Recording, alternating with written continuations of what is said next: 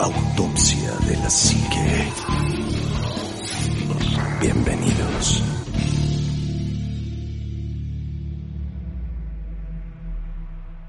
Ya está.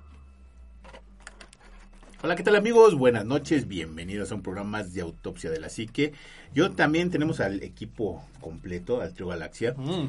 Juanma, muy buenas noches, amigo. ¿Qué tal amigos? ¿Cómo están? Qué chido estar otra vez con ustedes en esta mesa. Ya me gusta esta onda de los de este, invitados y de volver a beber alcohol. Y Oh. O sea, todo eso ya, ya me gusta mucho. Espero que ya lo podamos hacer este, antes de que nos lleven al geriátrico. Pero este... Ya, oye, ya les platicaré cómo se pone. Sí, sí, ya les platicaré cómo se ponen las fiestas allá. Pero mientras, pues, eh, muchísimas gracias por estarnos escuchando. Esperamos que disfruten este episodio, que nos lo han pedido muchísimo, porque han pedido siempre que hagan esto, que por favor el anima haga esto. Y, y bueno, pues hoy va a ser uno de esos días, así es que, pues esperamos que lo disfruten. Así es. Amigo Omar, muy buenas noches. Ánima Juanma, invitado, muy buenas noches. Es un verdadero placer y gusto saludarlos siempre.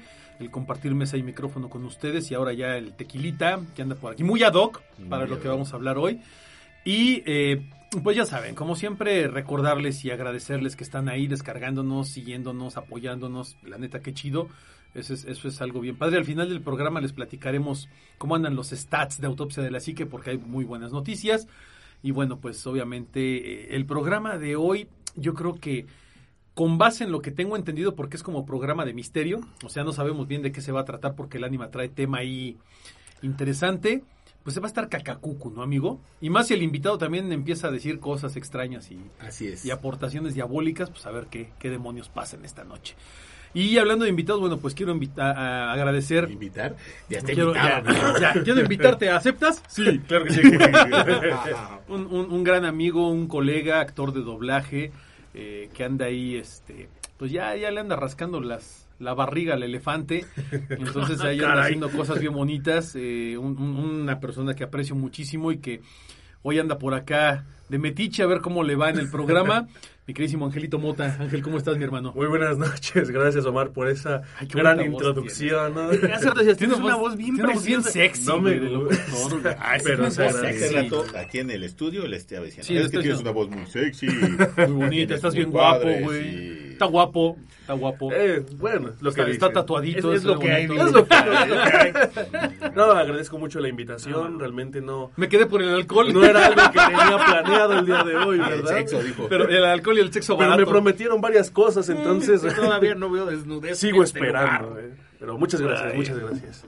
Venga, pues vénganos. Tu reino Pues sí, animal, ¿de este, qué va a ser bueno, el tema de hoy? an- Antes, este, bueno, vamos a contar puras leyendas mexicanas. Mm. Espero que se las sepan y que y que podamos convivir un rato. Este este tema lo teníamos pensado para la semana Mm. antepasada, Antepasada, sí. pero tuvimos un gran invitado también que nos contó sus, sus anécdotas, además también creador de contenido y eso es bastante padre.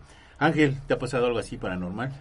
Paranormal, creo que sí alguna vez me ha llegado a pasar algo que diga, ah, caray, esto no lo puedo explicar. Eh, una vez estaba dormido, eran vísperas de Halloween y este tipo de fechas que a mí en particular me encantan. Y estaba en la cama acostado y de repente empecé a escuchar como que rascaban el techo. Ok. Como que algo estaba rascando, como si fuera, no un perro que es como rápido, sino como que alguien se tomaba el tiempo para, para rascar, ¿no? Entonces yo me quedaba así como de, ¿y eso qué chingados es? Y fue como de, no, pues, si no le pongo atención, se, va. se va. yo, yo pensaba eso, ¿no? La vieja Como- confiable. Ajá, sí, sí, sí, yo... Si me meto a la cobija. Si me pongo la no cobija ya nada. no pasa nada, ¿no? Entonces, primero fueron los arañazos y después, eh, enfrente de la cama tengo unas ventanas y escuchaba claramente como si alguien agarrara ya sea una piedra, pero no era una piedra porque una vez que la aventaban a, a la ventana, rebotaba al piso y una vez en el piso se escuchaba como monedas. O sea, como si estuvieran aventándome monedas. No manches. Entonces yo dije, ¿qué pedo? Y, y no, no, no quise salir a ver, fue como, no, si salgo y veo algo, prefiero no averiguarlo, ¿no? prefiero no averiguarlo. Entonces, al día siguiente lo platiqué con mi abuelita y le dije, no, pues pasó esto. Y me dice, ah, hubiera salido a ver. Y yo, no, ¿por qué? Entonces, ella me cuenta que en el monte eh, porque yo vivo muy cerca de un cerro donde todavía hay agricultura. Entonces cuentan que cuando encuentras ¿Por dónde más o menos? Tláhuac. Tlaltenco, el, Ah, pueblo- Ah, claro. el Sí. pueblito de Tlaltenco. Allá En ese cerro su todavía se encuentran lugar. piezas arqueológicas por ahí. Sí, tiradas. Sí, sí, sí, y justo me, me dice que una vez que se bueno, cuentan, ¿no? Chismes, leyendas, que cuando ves monedas, oro, este tipo de cosas valiosas, tienes que rascar en esa zona porque ahí hay algo escondido de valor. Entonces me dijo, ah, hubiera salido y hubieras empezado a rascar. Le digo, no, ni madres, ¿no? O sea, si veo y veo otra cosa, pues no, no, no. Porque también es famoso por las brujas, ¿no? Sí, las famosas brujas. Mi madre, en paz descanse, cuenta que ella una vez se levantó en la madrugada y entonces la casa no tiene techo como tal, porque son como varias casas. Entonces, que voltea al, al cerro y que ve las famosísimas bolas De fuego, ¿no? ¿no? Danzando. Que bajaban, que subían, Ah, que bajaban. que- y así un ratote, ¿no? Entonces, ella entre por miedo y curiosidad, pues se quedó viendo. Entonces se quedaban así, bajando y subiendo hasta que de repente ¡pum! Desaparecidos. ¿no? Ujú. Es que ese cerro es famoso porque si tú te paras arriba, bueno, en ese tiempo veías Ah. parte del lago, pero veías lo que era Miski, veías Chalco, veías Xochimilco de este lado, Sí, del es un- otro lado un- veías el Cerro de la Es un punto estratégico, ¿no? De la zona. Sí, claro. Y además era un centro adoratorio, o sea, Sí. ahí era, era impresionante. Yo cuando llegué a ir, yo tenía en aquel entonces entre 20 y 25 años, todo eso estaba vacío. Mm, todavía, pero... Sí, sí, pero No había que- civilización, no, no. todavía pero es, tampoco. que, pero es que ahorita ya es como más de, hay, hay como Hay más más, de vandalismo, hay más, hay gente y más, hay- este... Justo es lo que se queja mi abuelita, ¿no? Que llegó gente de otros lados, que no son del pueblo y como que no respetan la... Toda la, cultura y tradiciones que se tienen, ¿no? Porque es un pueblo lleno de, de tradiciones. Sí, Pero sí cada vez que subo, puedes sentir como que la misma naturaleza te... No sé si te hable, pero sí sientes como una, una vibra extraña, ¿no? Como que aquí hay algo más. Y mi abuelo, que él es agricultor de toda la vida, ajá. él se levanta, él sí es de vida de campo, ¿no? Se levanta a las 4 de la mañana a varar la Qué tierra. padre, cabrón. Regresa a las, a las 2, ¿no? Cuando ya está el sol en su mero punto, ahí es cuando ya regresa a comer. Y las pocas veces que yo, de más joven, porque pues era como de, no, es que tú tienes que aprender a trabajar la tierra. Y dije, bueno, está bien. y subía con él en las madrugadas. Oye, ¿era tierra de Chinampa? No, ¿O todavía era tierra firme? no era tierra bien rocosa. Sí, sí, era, es- era tierra bien rocosa. Entonces, dos, tres veces llegamos a encontrarnos vestidos de novia, crees? velos. Antes y ahora, pues también cuando había disputas, porque allá todos traen arma, como es pueblo, defienden sus La tierras. tierra, Ujú. exactamente. Entonces, sí había, no era, no era este, ¿cómo se, cómo se dice? No era raro. Que enterraran cuerpos. Sí. Entonces, en el pueblo, cuando volteabas a ver al cerro, se veían los opilotes. Ujú. No. Se Sí, veían- porque había algún cuerpo. Sí, un Ajá. cuerpo ahí en descomposición y pues Es- en el sopilote ahí Estaban rondando. sopiloteando, ¿no? Como se dice. Entonces, sí, dos que tres, pues sí, era como, ay, güey. Es que era como una ley no escrita de que el cerro le pertenecía a todos, realmente no Ajá. era no era particular, o sea, de que dices, bueno, esta tierra es para sembrar y la uso, no, pero el cerro era como para todos, sí, era ¿no? un Era como un punto lugar turístico. ¿Sí? sí turístico o, o- o si tú si tú te dedicabas al senderismo, era obligatorio ir ahí. Y además te digo que te encontrabas piezas arqueológicas, así hasta a flor de piel, que las cabecitas, que los torcitos y que alguna sí, sí. ollita, algún este malacate y ese tipo de cuestiones. Yo de ahí me ahí me encontré algunas cosas, pero después dejó como de ser muy muy turístico porque se volvió muy qué será pues muy delincuencial ¿no? Punto de Había- venta. sí ya había mucha Mm. mucha gente medio rara o gente que ya no era De ahí. como como dices como no era de ahí no Qué gacho. Pero era bastante padre y además pues el, el, el, el- qué será el paisaje era como muy padre muy bonito Muy los silvestre. árboles sí Se era, muy padre Era como una mini jungla estar allá arriba. Qué padre. En, en primavera, que es cuando se pinta de verde, sí, pues se parece una jungla. Sí, sí, parece una selvita. Pero pues ahorita ya, ya no es como antes, porque hay más gente, ya se está poblando. Ya tienes que pedir permiso por pasar, para pasar por ciertos senderos. No, hombre. Antes tú ibas como si fuera tu casa, ¿no? Sí. Pero ahora ya es como de, eh, ¿a dónde vas, no? Y es como, no, pues aquí. ¿O qué vas a hacer? Ajá, entonces era como de, no, pues nada más voy a la punta y me regreso, ¿no? Nada más vengo a pasear. Pero por lo mismo de que hay pues, más gente y pues, Sí. no se saben las intenciones, pues sí es como de, ¿tú quién eres? No, además era como pueblito, o sea, la gente que estaba ahí se conocía entre Exacto. Todos se Y conocen. ves a alguien extraño y dices, bueno, pues ¿a dónde vas, no? Eh, y ella, ¿a dónde vas? Sí, sí, sí, eh, eh, te dicen, ¿no? Tú de quién eres nieto, tú de quién eres hijo, porque no te ubico. Entonces, mi abuelo sí, pues ahí ha vivido Toda su vida, entonces sí, ah, es nieto de don Jorge, ¿no? Ah, sí. Ah, sí, sí, no hay problema. Entonces, ¿Y te dejan pasar? Pues o sea, ya, ya sí ya te dejan pasar. Ajá, digamos que es como, como mafia, ¿no? Es como, Es como el pasaporte Ajá, de, ajá, de- de dónde vienes. el Europass, cabrón. Esa- Se me figura estos lugares que son ejidos, ¿no? Que- que- Ah, sí, a los cuates con machete. sí. ¿A dónde vas? Sí, sí, sí, sí. ¿Y con permiso de quién, no? ¿Que ¿A ti quién te dejó pasar? E- Eso es lo que luego se me hace raro de, de- de estas exploraciones urbanas que van y se acuestan en un panteón. La primera vez que yo lo intenté, cuando todavía esto no estaba de moda, fue en, el, fue, fue en el panteón de Tepoztlán. Pregúntame cómo Mm. nos sacaron.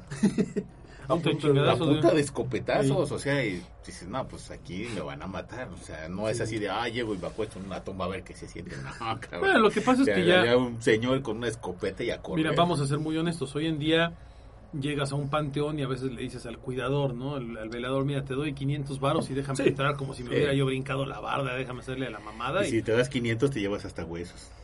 ¿Sí? No hagan eso. No hagan eso, ya No lo hagan eso. No hagan eso, pero, pero eso, a, esa, a esa realidad hemos llegado. Esa ¿no? leyenda está bien chida, que dice que nunca le robes a un muerto. No, no, no, no es una leyenda. No es una leyenda, es una realidad. Es Ah. una realidad, no, nunca lo hagas. Ah, Eh, en alguna ocasión eh, me metí a una iglesia que tenía criptas abajo del altar Uh. con unos amigos y sacamos dos cráneos y un fémur. Pregunta cómo me fue una semana. O sea, no, no, no, no. Ajá, como que empezaron a ver este situaciones, No, te sentías mal. No, yo llegué a mi casa eh, con un dolor de cabeza. Toda la semana tuve dolor de cabeza. Y este llegué a mi casa me- en la noche ese día que sacamos las cosas, me acosté a dormir y atrásito de mí se sentó alguien en la cama y se acostó atrás de mí y me habló en el oído y me dijo, "Juan." Sí. O sea, no, no, no, no, no, no, no, no, no es es No lo recomiendo, dice. no. No, no, no, ni siquiera es algo que puedas pensar siquiera, o sea, No, está muy cañón. es es súper súper malo lo que haces.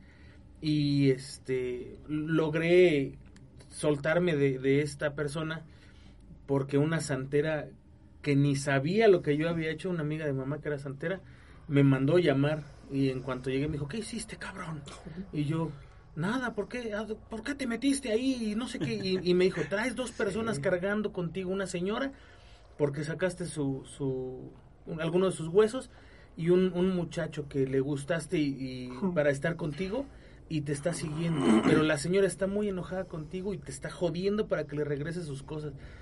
No, o sea, fue algo horrible, algo horrible. O sea, de verdad, no, no es un, una... No es una leyenda urbana. de leyenda chiste, urbana, ¿no? no, no, no, eso es real. No le robes a un muerto nunca, nada, Wow. nada. Digo, porque yo lo había escuchado, pero jamás sabía como el por qué, por qué lo decía. Pues porque imagínate que estás en tu eterno descanso y llega un hijo de la chingada y te agarra el cráneo y se lo lleva. No Pues, más, nomás por Nomás por, puro, No, por puro por sus puros gumaros, ¿no? No, no manches, si no. tú eres un espíritu que está por ahí y puedes hacer algo, pues a fuerzas vas a ir a fregarlo, ¿no? O sea, yo sí lo haría. No, yo creo que e- eran eh, este tumbas de 1800 algo. Sí, no o sea, jodas. Y luego, y, luego de- y luego friegas el descanso de alguien de hace 200, 300 años. pues, sí, está no, no, no, no, no, o sea, no, de verdad nunca lo vayan a hacer. Oye, favor. yo pagué perpetuidad. Sí, me estás quitando de mi perpetuidad. ¿no? Júralo, Entonces júralo, no, fue, fue algo muy feo. Fíjate que ahorita me hiciste acordar, eh, hace, pues, no, cuando yo estaba en la universidad, en 1995 más o menos, cuando empiezan a meter la línea del metro ahí a Salto del Agua, Mm. Eh, pues toda esa parte era un, era un panteón, el panteón de Belén, precisamente el panteón de Belén, donde estaba un, era un panteón. Y empiezan a escarbar para, para meter la línea del metro.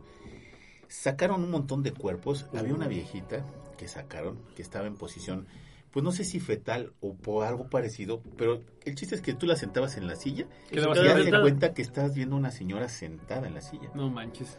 Entonces, Se había conservado mucho. en, en- en- sí, en esa parte de Lina que estaban en, en el claustro de Sor Juana, pues tú veías a la viejita y era, le decías buenas tardes y no te contestabas hasta que veías que era una momia. No. Haz de cuenta que estabas viendo a mamá Coco, pero obviamente diferente o fisonomía. sea, si pasabas rápido, ni notabas que era un cadáver. ¿no? notabas que era una momia. No manches. Y la tenían chido. sentada exprofeso precisamente ahí en la entrada para que la gente pues se friqueara, ¿no? Como yo. Toda madre. Qué Afortunadamente, Mira, yo estudié otro, otro tipo de cosas, pero los de Lina de ahí me enseñaron cosas fascinantes. Y todo, digo, todo empezó con una pared. El estacionamiento del claustro de Sor Juana era un lugar, una, un, un lugar de mala muerte llamado el Esmirna. Con eso te digo ¿No es una bebida eso? No, Esmirna, no, no, no, era el Esmirna, era un lugar así de cabaret, de pistola y de jugar cartas y te mueres y cabareteras y la Bien, fregada. hollywoodesco. Sí, de fichera, cine de Se fichera. termina el Esmirna y hacen el estacionamiento del claustro de Sor Juana, les estorba o lo quieren extender y tiran una pared. Al tirar esa pared, que era contemporánea, ven que esta pared está pegada a una pared, a una pared este, colonial, y esa esta pared colonial está pegada a un basamento prehispánico, y ese basamento prehispánico a un, ¿qué será? Como a un lodazal, como- no sé cómo se llama cuando sale agua, no, no es manantial, pero es como una salina, se podría decir. Bueno, el chiste es que en ese pedacito nada más que será de 3 por 1 sacaron botellas de vino tinto No. colonial, cubiertos, eh, eh, vajilla, vajilla desde tiempo colonial hasta corcholatas del Esmirna. Y entonces se me hizo fascinante porque te asomabas así por el hueco y veías las botellas hasta abajo. Qué chistoso. Botellas virreinales así. De esas Larga, como de- de cuellito color así como del Nivea, ¿te acuerdas? Ajá, ¿Cómo era? sí. Así con, su- Azulado, con su azuladas. colchito. Y sacaban las botellas y todavía con vino tinto. No. Con un, obviamente con una espesura así de hongo, ¿no? Pero que todavía conservaban, Ya vinagrado, pero sí. que todavía conservaban ese, ese vino tinto. Bueno, eso fue un mundo fascinante para mí porque desde ahí estos cuates me dejaban entrar a todo lo que descubrían en, en la Universidad del Castro de Sor Juana. Cuando empezaron a hacer las exploraciones a las catacumbas de la Universidad del Castro de Sor Juana, pues también tuve oportunidad de bajar hasta cierto límite porque después había gases tóxicos Mm. que te impedían avanzar o te podías meter en otro tipo de circunstancias que a lo mejor hasta te podía costar la vida, ¿no? Pero era fascinante ver un mundo que no todo el mundo conocía. Claro. Y en ese instante pues, estaba la momia y sacaban un montón de huesos precisamente de ese, nada más de ese pedacito. Y el ambiente, cuando empezaron a sacar los huesos, de, de ser algún ambiente agradable, de que, ah, pues me encontré una cerveza prehispánica, una botella de vino, pues empezaba, enrareció, se sentía pesado, porque ya los tenían así, en esas cajas que los ponen así de Sí. cartón.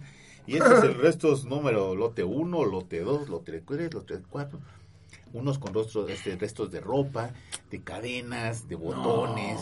Sí, pues los Una, los una cosa impresionante, ¿no? Y el ambiente cambió de ser algo así tan, tan padre, o sea, de, De que dices, descubrimiento, "Ay, a ver de- qué hay que descubrir, Ujú. qué encontraron, a ese ambiente pesado de, bueno, ya están los cuerpos aquí, y ya no es uno, sino pues todo lo que Es sacaron de ahí pila, del ¿no? salto del agua, era, Sí. un, mon- era un, un montón, infinidad de Pero cuerpos. además digan lo que digan, yo creo que no hay alguien que, que bueno, habrá muy pocos, ¿no? Pero no hay alguien en general que no se acojone de ver que saquen un cadáver, aunque sean puros pinches huesos, te saca de onda, o sea, de donde sea, de donde sea te saca de onda. Sí. y eso es eso es algo que siempre va a ser como como inquietante, ¿no? El decir, ay, aquí había un cadáver, aquí había un muerto. El mismo misterio de la muerte como que hace que Sí, exacto. todo cambie, ¿no? Sí, Sí, sí, sí, o sea, y además te impone. La- Sí, la- claro. Alguna vez, hace como 20 años, perdón que esté ya, yo ya te- estamos ya chuchando, amigo. hace 20 años me tomaron una sesión fotográfica de mi personaje de lucha libre en el, en el Panteón Hidalgo.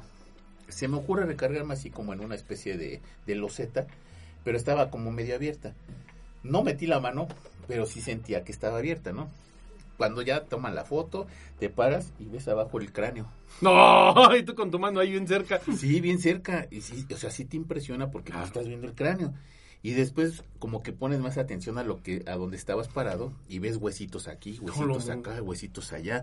Porque el Panteón Hidalgo pues sí está muy bonito si tú vas a visitarlo como con afán de turismo y a lo mejor puedes ir a la rotonda de los hombres ilustres y lo ves. Sí, está padre, Pero, pero... hay muchas tumbas que ya no están cerradas y hay muchos huesos y no más te los encuentras por exactamente el mantenimiento ya no es el, eh, no es el ideal. Entonces te encuentras a veces así ves una una hilerita de pues lo que es la, la columna vertebral o ves el este el cráneo o ves huesitos tirados. Ya cuando ves huesitos tirados pues obviamente no es de pollito ni de ratita no Pues, ya son como de ¡Qué pinche pollote! No, No, no, no, no. sí no o sea ese tipo de cuestiones ya las ves más seguido no Engánzalo y te lo pones de collar, güey. no, No, manches, no. fíjate que ahorita que dices eso, en el...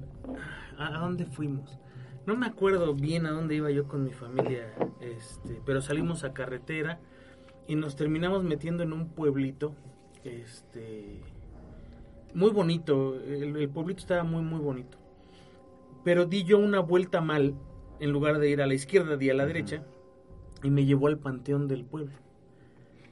Y en cuanto lo vi, le dije a, a mi esposa y a mi hijo, Ah, vamos a conocerlo. Y hasta mi esposa se me quedó viendo así, así como de, pues, los panteones no, son turísticos, ¿no?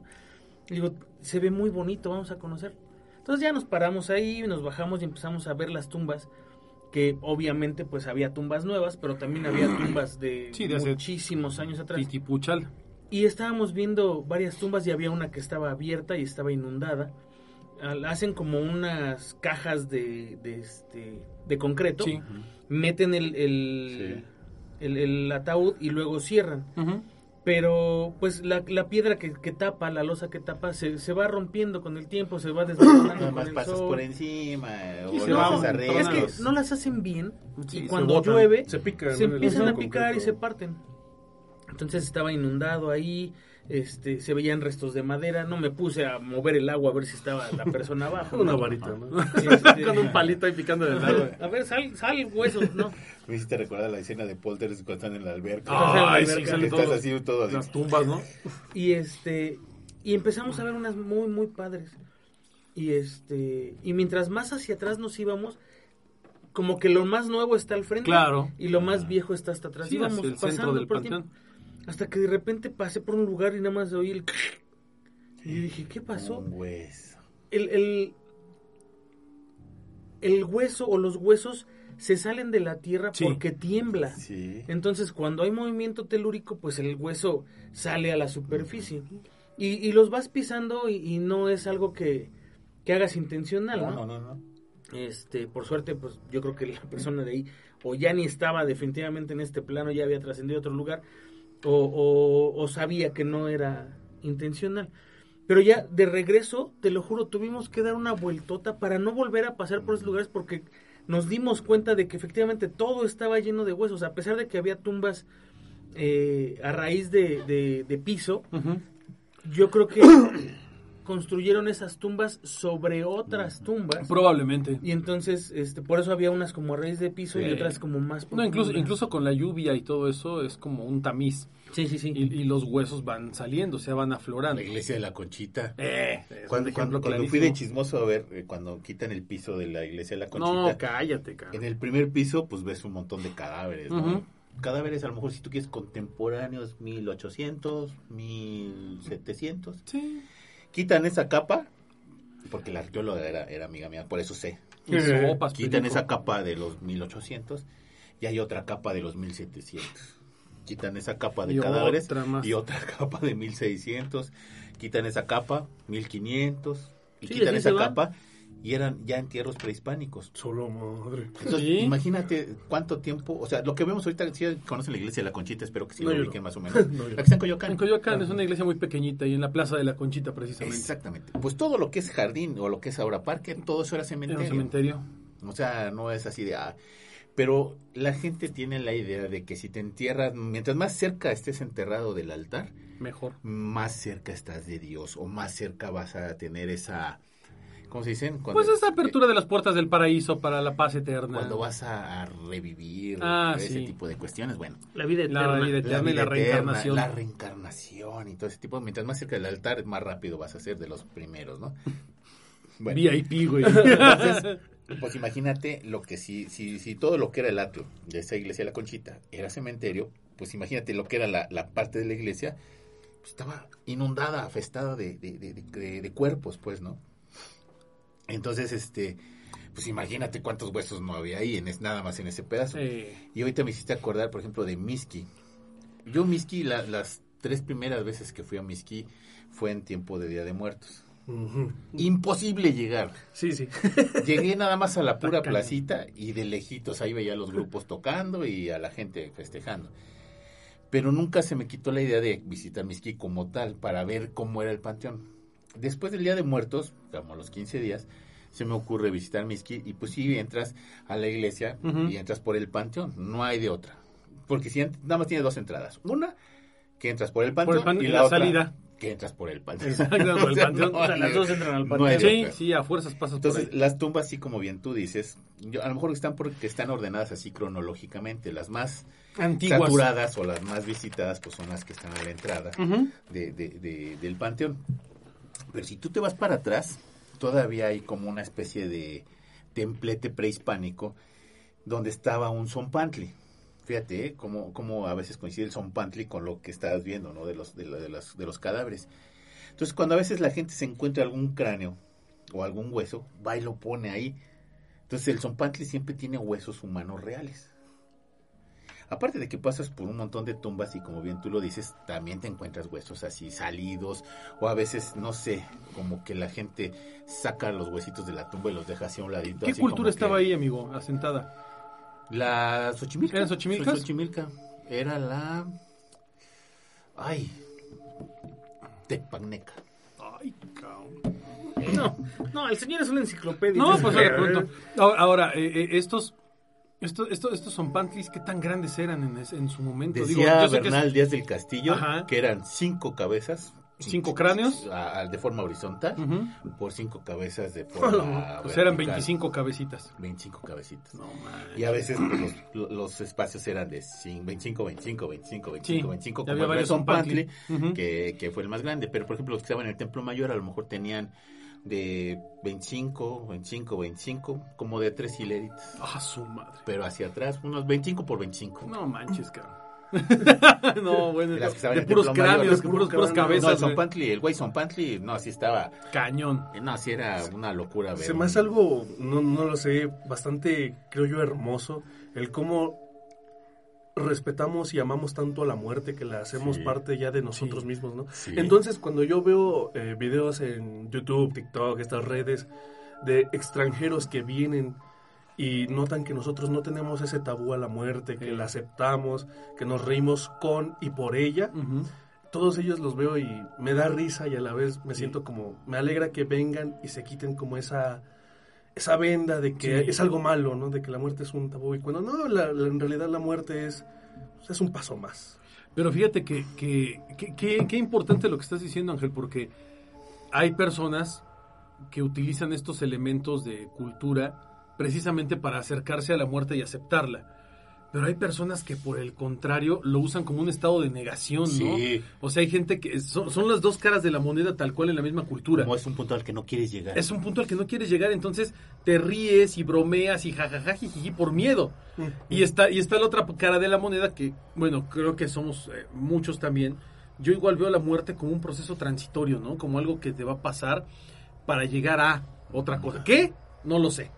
Sí, sí, sí. Pero para mí es un proceso de transición.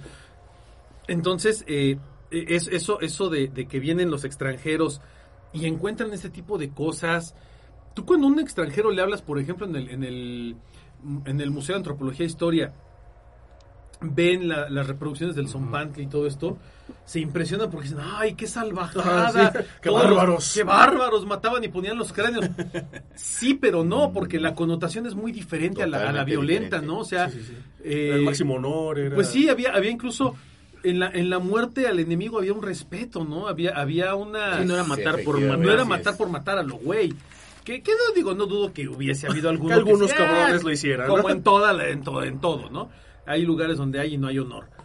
Pero en, en- en general en la connotación cultural sí, sí, existía, ¿no? Entonces, Sí, claro. de una u otra manera era decirle, bueno, sí, te reconozco como guerrero y por eso estás ahí, cabrón. O sea, sí te tengo ahí en el Zompantli, que es como una especie de jaula. Todo, todo un año disfrazado de Huitzilopochtli. Exacto. Este, viviendo con mujeres, con las mejores comidas, con todo lo que tú quieras. Pero llegaba la, la, la, la, la festividad de Toscatl y pues ni modo, pues ya te tocaba, ¿no? Se te acababa tu año de vivir como rey Y ya, y chingó tenías que subir a lo mejor el templo mayor, en cada escalón tenías que romper una flauta Una de flauta. barro y ya cuando llegas arriba pues te tocaba ya el sacrificio humano, ¿no? Y si bien te iba, pues te convertías en pozole al llegar abajo, porque aparte, o sea, no era no era un ritual en que terminaba con el sacrificio, el- el- tu corazón se iba para Huitzilopochtli y tu cuerpo se iba a alimentar a, lo- a la nobleza, A la nobleza mexica, ¿no? Entonces te aventaban por arriba del cerro remembrando a la Coyoshautli, que cae ahí del, del templo. vas- te vas medio templo mayor, despedazando. Te vas despedazando, llegas abajo,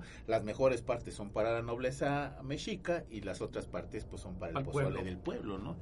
Entonces, pues, o sea, todo tenía una connotación y todo Sí. funcionaba porque así estaba funcionando, pues. Sí, obviamente cuando llegan los españoles y otras culturas lo ven como algo barbárico, que sí puede parecerlo, pero realmente había, había una connotación eh, de fe, de religiosidad en todo este tipo de procedimientos, porque además eran rituales, o sea, no eran nada más actos de salvajismo, era un ritual De que tenías salvajismo. de- salvaje, sí, es un ritual salvaje. A lo mejor para nosotros. Pero No, no, es no. un ritual que se hace con un, con un gran respeto, ¿no? O sea, no es como Mel Gibson lo pintó en, en, en. Apocalipto, Ah, no, bueno, no. Nada más era sangre a lo pendejo. No, no, no, o sea, Ay, había un proceso. sacrificar, No, no, no, pues. no, porque incluso no cualquier guerrero era sacrificado. Solo O sea, más cabrón. Los mejores. por ejemplo, cuando- como decían, ¿no? Cuando, cuando un guerrero se enfrentaba a otro y realmente te costaba trabajo vencerlo y, y matarlo, para el guerrero que perdía era, incluso un honor morir a, a tus manos. mano porque de tan gran Güey, o guerrero, sea, este fue un cabrón y, y nos Y rifamos el tiro y me ganó. Y como tal, yo reconozco que, que merezco morir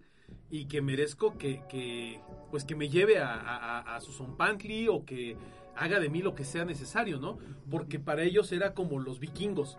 Morir en batalla es el más grande honor, Así porque es. te abre las puertas del Valhalla. Chin Marín. y te esperaban con una cena marca. Sí, aquí, aquí, te, aquí te esperaba de alguna u otra manera ir al Mictlán pues, por pase directo, ¿no? Y, y- y- e incluso creo que había ciertos beneficios para los guerreros que llegaban al Mictlán.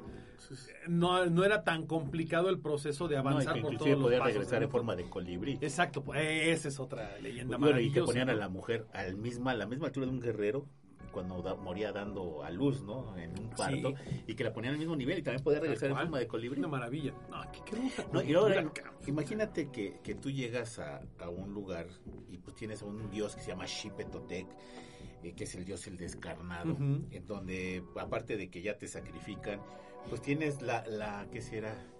Le- el honor de servir a Xipetotec y te van a desollar y una persona va a portar tu piel encima Sí. de, Eres tu un cuerpo, descarnado dices, también. Ay, caray, pues qué padre, ¿no? Ahora soy Xipetotec, pues, Sí. ¿no? O sea, ha de haber sido una cosa bastante impresionante. Y aparte, había cráneos del, del, del Zompantli que, por ejemplo, había guerreros que destacaban por alguna otra cosa o gente que destacaba por estar en el Zompantli, en donde esos cráneos eran ya retirados y todavía se hacían máscaras No de, manches, de- cabrón. Del hueso del de- cráneo. del hueso del cráneo. Sobre todo de la parte superior, ¿no? Se adornaban. Así del sí. maxilar Se hace y cuenta que la pura arriba. cara, se cuenta tal, que estás viendo una cara así de. Jason, valga Sí. la, la- la comparación, de Jason, y luego la adornaban con...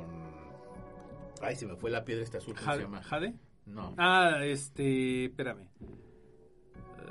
Ay, se fue el nombre de esta Turquesa, La turquesa, turquesa, turquesa, turquesa. De, de turquesa, de obsidiana, de oro, y dices, bueno, y todavía te voy a seguir portando como si fueras un.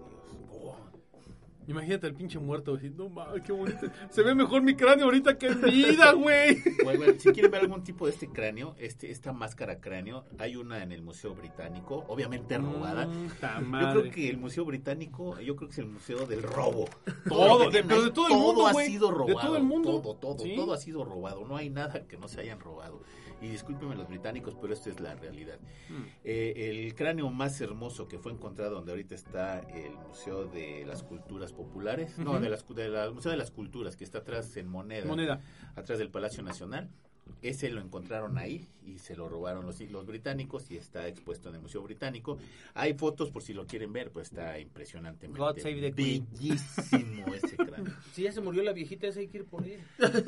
No, porque eh, lo puede reclamar Marta de baile, güey. Probablemente. Porque es británica, güey. Un minuto de silencio. ¿no? Ay, mi vieja tarada. Bueno, perdón por el tarada.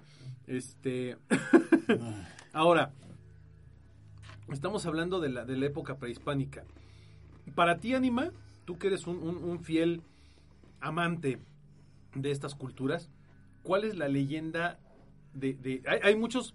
Hay muchas entidades en la cultura prehispánica muy cañonas, Sí, alguien que hablamos ya de ellos. perrísimas, pero para ti, ¿cuál es la más cañona? Que dijeras, puta, si esto, si esto me pasara, así que me cargue la tiznada. Pues yo creo que ya la llorona. La, la llorona Sí, tal cual. Fronteras, la faltó, fa- pasó la frontera prehispánica, la colonial y traspasó fronteras a nivel Nacional. mm, y nacional, internacional. De- si tú hablas de México, conocen a la, ¿Cómo, La Llorona. cómo- a la ¿Tú te acuerdas cómo se llama la madre esa que se encontraban en, en- en el cerro? Que era un, un- un ser como descarnado que le tenías que agarrar el corazón y arrancárselo. ¿No te Ay, acuerdas cómo sí, se llama sí, esa sí, madre? voy a una cosa espantosa. O sea, hay una Y- leyenda. y, que de una y entidad que- todavía te lo arrancabas y que si bien te iba te daba mucho dinero Ajá, pero si también no te- podía hacer la otra que cosa te o sea, matara, ¿no? Te que llevara. te dejara la ruina total. Ah, sí, que te fregara. O sea, una entidad que, que e- era un ser como descarnado, Sí. que tiene el pecho abierto y va gritando. Imagínate te, haciendo y te ruido. va persiguiendo y que te va persiguiendo y que, y que, y que además, entre más corres, más te está cerca de ti. Sí. Y que lo único que puedes hacer es voltearte y arrancarle el corazón y, y- y pedir que no te...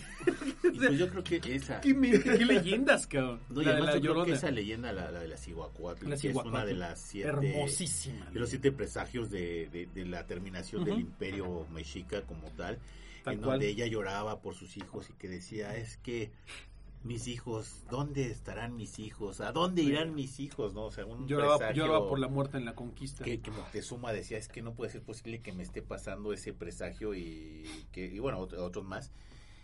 Pero la de la Cihuacuat, que es la de la Llorona, se sincretiza con la de la colonia, ¿no? Eh. En donde Marina Escobar había matado a sus hijos Sí. porque aquel noble caballero español había esta, se había ido a buscar fortuna y había encontrado otra aventura por allá y que cuando regresó con Marina Escobar, pues había matado a sus hijos en plan de venganza, ¿no? Que aquí justamente acabas de decir algo muy importante, animal, el sincretismo que hay, ¿no? Esta Sí. mezcla de culturas que es deliciosa y que es riquísima.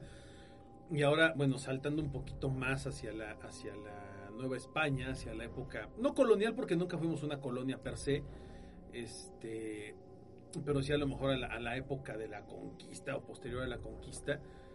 ¿Qué, le- ¿Qué leyendas son las sabrosas? ¿Qué leyendas empiezan a surgir? Porque es donde empiezan las leyendas buenas de, de- de la, de, la, de la época de la Nueva España, en el centro histórico de la Ciudad de México, y empiezan a surgir un titipuchal de leyendas que Mira, dan va- pelo, vas- vas a cabrón. sonar así como muy gordo, pero bien mencionaste de que si éramos colonia, pero no éramos una típica, a lo mejor fueron 300 años que decían, es que fuimos 300 años de dominación. No, ni más. Te, voy a- más. te- te voy a ser sincero y desde mi punto de vista. Fueron 300 años en donde, a ver España, estás haciendo una pinche guerra inútil en Europa con los ingleses, con los franceses. ¿Cuánto dinero quieres? No, pues dame mi quinto real. Pues ahí te va tu quinto real y un poquito más, pero no me estés jodiendo, porque Sí. aquí en Esp- la Nueva España Es otro teníamos rollo, todo Sí, era un teníamos paraíso. era, éramos teníamos mucho de oro mucho dinero teníamos palacios teníamos este recursos naturales teníamos todo lo que queríamos teníamos a nuestro alcance Sí había, Decía- una, había una opresión hacia los pueblos, las culturas, siempre, va, ser. a pasar. lo estamos pasando ahorita Sí, que, claro. que estamos en, en en la transformación del cuatro poder pero bueno Eh, eh, aquí el, el problema es que la Nueva España tenía tanto dinero que no sabían qué gastar. Entonces, pues, no teníamos una cierta abundancia de muchas cosas. Y por ejemplo, y, me hiciste acordar de, de- de- de que movimientos independentistas para México hubo muchísimos, inclusive hasta hubo un irlandés que quiso, que quiso Independizar México. de- México. Están la- los movimientos independentistas de Martín Cortés, los dos Martín Cortés, el, el peninsular y el castizo.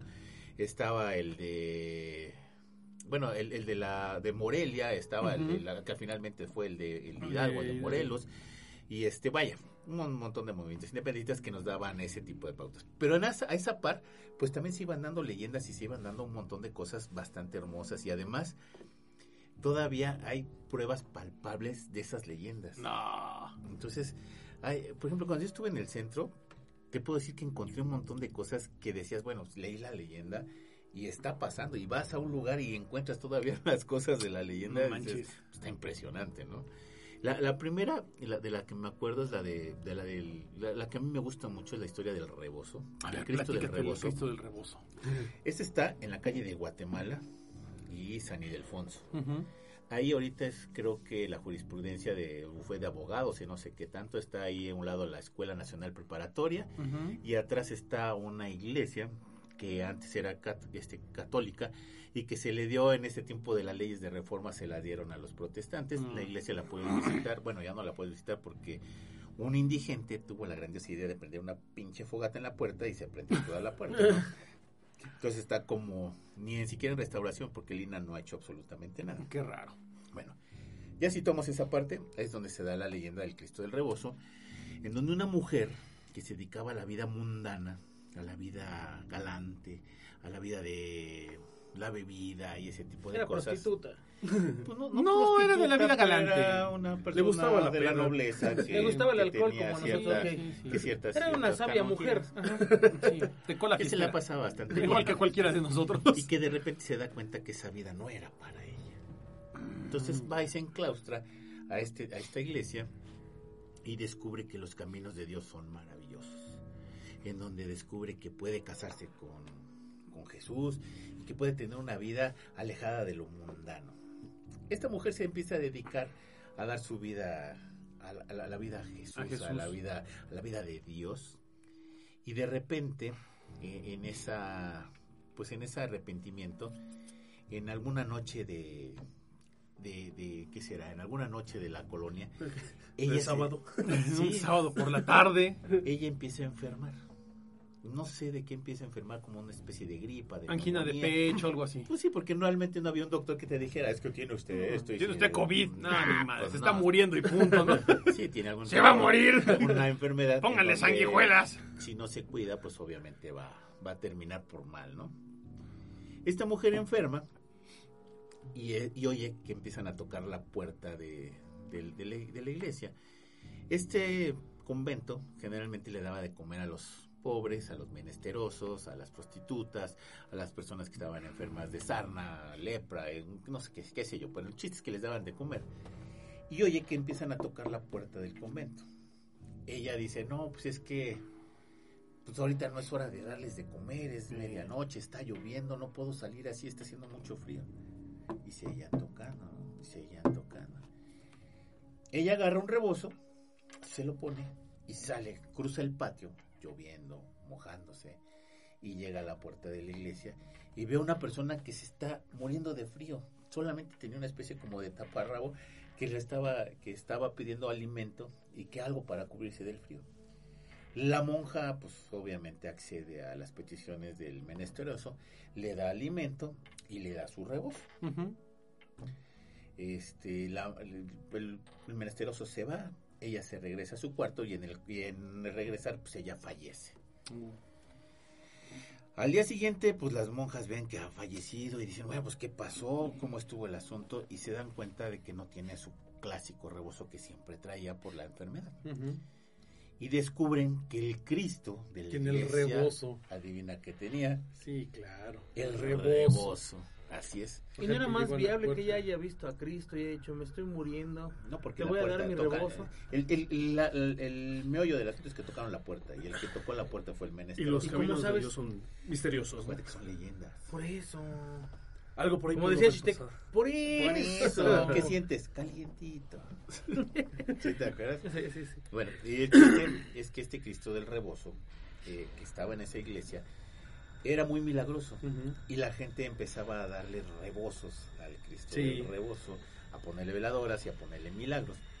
Te digo que esa iglesia dejó de ser católica y el Cristo del rebozo, que todavía existe, está en Santo Domingo, en la iglesia de Santo Domingo. Un, un Cristo que todavía puedes visitar y que puedes pedirle alguna petición especial o de milagro. Y le dejan rebocitos Y de milagros, dejan- ¿no? Dejan Bueno, rebozos. sí, los es un. Cristo que está lleno de rebozos Sí.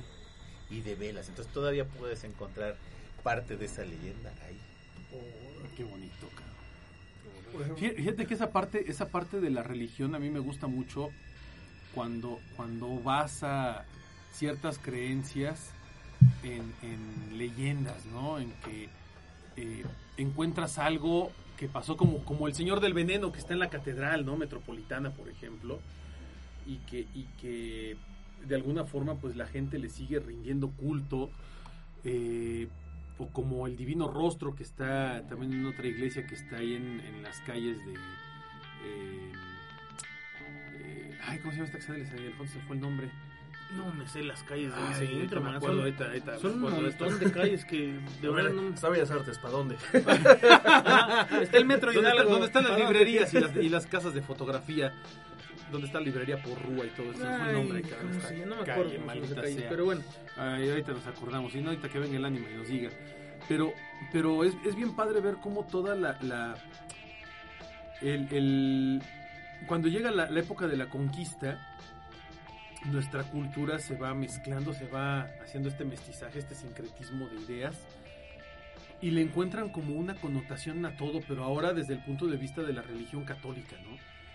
Porque hay, hay mucha hay muchas concordancias, ¿no? Entre las Ajá. creencias de, la, de, la, de los prehispánicos, los mexicas que habitaban aquí, y los españoles que llegan, ¿no? O sea, hay como una, un cruce Un de puente, cultura, un ¿no? puente, que es lo que justamente crea las leyendas que existen. Como la leyenda del Catrín, ¿no? Que, que se le aparece a la gente en las noches, en, la, en las calles, y que pues resulta que es como el diablo, ¿no? Yo que soy bien Este, pinche chillón, sí, yo sí soy miedoso. A mí no me da, ver- a mí no me da vergüenza admitirlo, yo sí soy miedoso. Tu, tu, tu pinche temor. Ajá, sí, entonces yo procuro no llegar muy noche a casa por lo mismo. Entre eso y las ratas, Ah, bueno, sí, claro. los malvivientes, sí, por mis tíos sobre todo, que ellos de jóvenes si eran de juego, si eran de bebida, si eran de vamos a la fiesta y regresamos a las 2, 3 de la madrugada. Eran otros tiempos, como dicen los, otros gra- tiempos, los ¿no? viejos. Entonces, pues cuentan muchos que ya no sé si era por la bebida, no sé si era por sustancias por Sí. ahí que existían, que se les aparecían cosas, los seguían perros, le- viejitas los seguían. Hay una que me, que me impresiona y digo, ah, ¿será el alcohol o realmente pasó? Que me cuenta un tío. Está en una esquina una viejita. Él viene caminando, la ve, le dice buenas noches. La viejita no responde. Cruza a la siguiente calle y ve a la misma viejita. Ah, su madre. Entonces, cuando voltea, ve que no hay nadie, pero cuando vuelve a voltear se da cuenta de que no ha cruzado la calle, Ay, sino güey. como que retrocedió hacia, o sea, como Ujú. que viniera de la calle anterior. Sí. Entonces Como un bucle. Ajá, como un bucle. Entonces fue como de, ah, chica, esto lo, lo pensé, lo viví o qué pasó, ¿no? Entonces dice que nuevamente, buenas noches, ¿no? Pero ya más miedoso y que empezó a escuchar el gruñir de perros. Entonces dice que así, así como lo escuchó, se le bajó a la peda No y se echó a correr, ¿no? Entonces yo digo, antes hay muchos testimonios de eso, pero hoy día no. O bueno, no que yo me haya enterado, ¿no? De chicos de mi barrio Ajá. o personas de mi colonia que me digan, no, sí, regresé tarde y vi un perro. Ya no he escuchado nada. Sa- ¿Sabes qué? Que yo creo que en gran parte tiene que ver con la con la la urbanización, Con la modernidad. con la modernidad. Ya no eres tan atento a ciertas cosas. Y déjenme platicarles algo que, que va muy de la mano de esto. Yo tenía un amigo de la familia hace muchos años que, que ya, ya, ya falleció el señor. Él trabajaba en el metro y él era técnico de mantenimiento de vías en las madrugadas. Trabajaba en la línea azul, justamente. Y de repente pues le tocaba algún tramo en especial y eh, dentro de los tramos que le tocaba, a veces le tocaba el tramo de Pino Suárez a Allende. No, ya. O sea, ya. Pino Suárez, Zócalo y Allende, ¿no? La mera zona de la...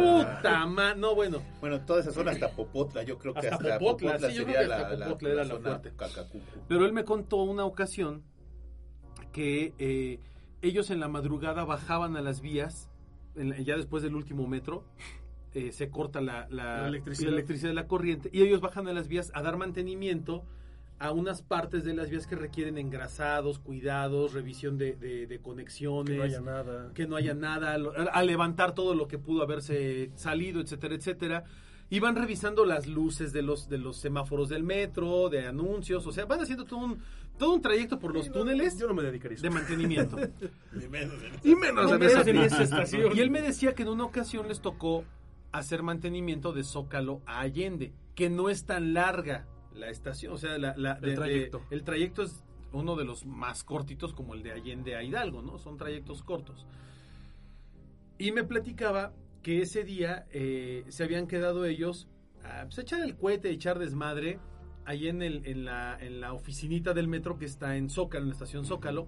Y estaban cotorreando y estaban platicando precisamente de las cosas que se les aparecían y de que las niñas y que los muertos y que la chingada. Bueno, dice que ese día, eh, ya como a las dos y media de la mañana, una y media, dos de la mañana, tenían que bajar a hacer el recorrido de mantenimiento de las vías y las, la- las luces y todo esto. Imagínate, después de entrar en una vibración No, hombre, cabrona de que ya te de todo esto sugestionaste. y, y- y empezar a, a- platicar de ciertas cosas, pues está cañón, ¿no? Ahora, Es que, perdón que te interrumpa, yo creo que de las estaciones del metro que más fantasmas pudieran tener, obviamente pues esas, güey, de, de Pino Suárez hasta Popotla, Zócalo. y Allende son las tres que más pudieran tener, ¿eh? Pues es que son las que están bien densas.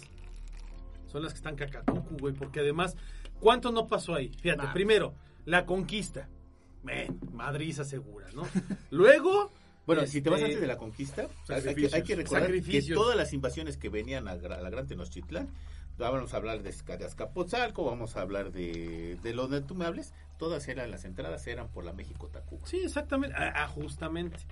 Ahí en la zona de, de de hinches, zona Agrégale sabrosa. la noche triste, agrégale la, la, la- la- no sé, la, la conquista, agrégale la revolución, agrégale movimientos de la reforma, Ah, todo lo que tú me digas, todo era por ahí. El, el famosísimo Tonche, porque así se le decían al señor, se llamaba Toño y le decían el Tonche. este, me platicaba que pues andaban medio flameados ese día, pero que bajaron, dice, traíamos unas lámparas que alumbran todo el pinche todo, son unas pinches lamparotas de no De manches. esas de o sea, Berrevi, de, de las que traen, ajá, me decía, que de, de esas que traen como sí. batería de coche, pero chiquita, así, o sea, pinches lamparotas. Y dices que las prendes y sin pedos, ¿no? Sí, Ah, claro. Entonces dice, vamos alumbrando y vamos viendo. Dice, y, y en, en esa noche, pues íbamos ahí bajando al metro, íbamos empezando a caminar. Y de repente, a lo lejos vemos cómo alguien corre de un lado a otro de las vías y se cruza. Uf. Y dices, lo primero que pensamos fue, un pinche indigente se metió y se está, se está escondiendo ahí, ¿no? En alguno de... Hay, hay unas exclusas en los metros, sobre todo en esas Los líneas, que son respiraderos. Hay unos que tienen incluso escaleras que salen hasta la superficie, a, nivel de calle. que se utilizaban de mantenimiento. Habitaciones de mantenimiento, cuartos eléctricos, donde, donde hay nodos de electricidad y muchas cosas, ¿no? Dicen, "Puta, este pendejo se va a quedar ahí, se puede morir, puede haber un accidente, hay que ir a sacarlo. Pues ahí van a buscarlo, ¿no? Y con el radio le avisan al policía de la otra estación, oye, vimos esto y esto y esto y esto, nos vamos a ir acercando para que si ustedes ven algo, pues bajen y nos apoyen, ¿no? No, pues que sí, ahorita aquí está la cuadrilla de mantenimiento también. Y el policía dijo, pues yo también bajo y ahí voy, ¿no? Con, pues, con arma y todo por si se pone algo raro, ¿no? Y ahí van avanzando. Y se, conforme íbamos avanzando, veíamos cómo alguien pasaba corriendo de un lado para el otro. Se puta, pues ahí está este cabrón y que le gritaban, no, oye, tú, güey, pues párate. Este, aguanta, no te vamos a hacer nada. Es que te puede...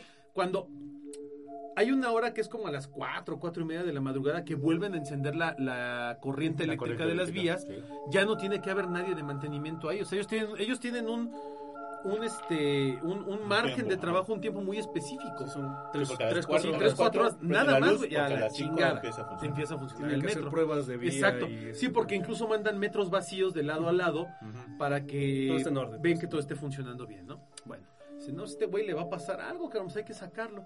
Dice, bueno, avanzamos hasta que llegamos a una de las, de las exclusas de mantenimiento, que son como un cuartito cerrado, pues donde nadie puede salirse. Y vimos que corrió para allá y se metió.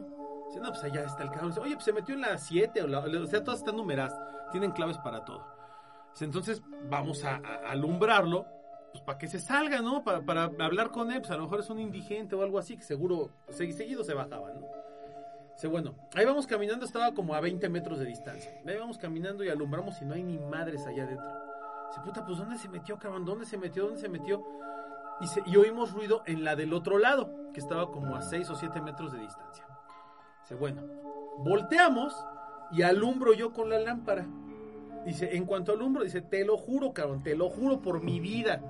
Dice, un güey con taparrabos, como con un pectoral, dice, chaparrito como de un metro cuarenta, un metro cincuenta lo mucho, moreno, moreno, moreno.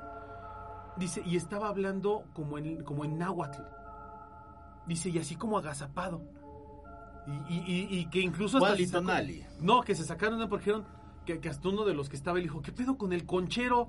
O sea, pensaron que era un conchero de los del Zócalo, que se había bajado, que estaba drogado, borracho, y que le hablaron, oye amigo, salte de ahí, ¿cómo está? ¿Qué pedo? Que no sé. Y que, y que cuando se acercaron, como a tres o cuatro metros de distancia, pum, que así, de la nada, se desapareció, cabrón. O sea, puta, o sea, se dijeron, ¿qué pedo, o sea, salió, estábamos, dice, estábamos medio tomados, se la peda se nos bajó, cabrón.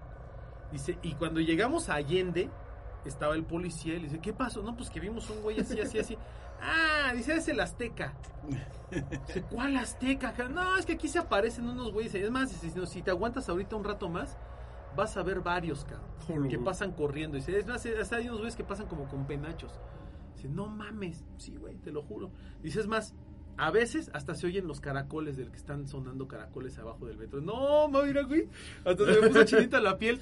Y él contaba todas esas cosas que veía en el metro. Es que o sea, dices, veía cosas de los ven cultura. abajo, tú dices, lo ves abajo en el metro, pero si te fijas, el templo mayor está enterrado. Exacto, está abajo de todo. Está a ese Eh, nivel, güey. Está a ese nivel de. A ese nivel, o sea, están, ellos están al nivel de lo que era el templo mayor. Y aparte, fue un sacrilegio porque todo eso lo rasuraron y lo escarbaron. ¿Y cuánto no sacaron, amigo? Hicieron, ¿cómo se llama? Cajas de seguridad. No sé cómo Sí. se llaman esas cajas, que cajones. Donde los cajones era donde metían el cajón y era donde entraba el metro. Eran. Ujú. Como estacionamientos, por así que destruían todo lo que estaba a su paso para meter esos cajones. Era una Bueno. cosa tan aberrante y tan. Me, de me dice este cuate que, que esa es una, ¿no? De lo que él había visto ahí por Allende.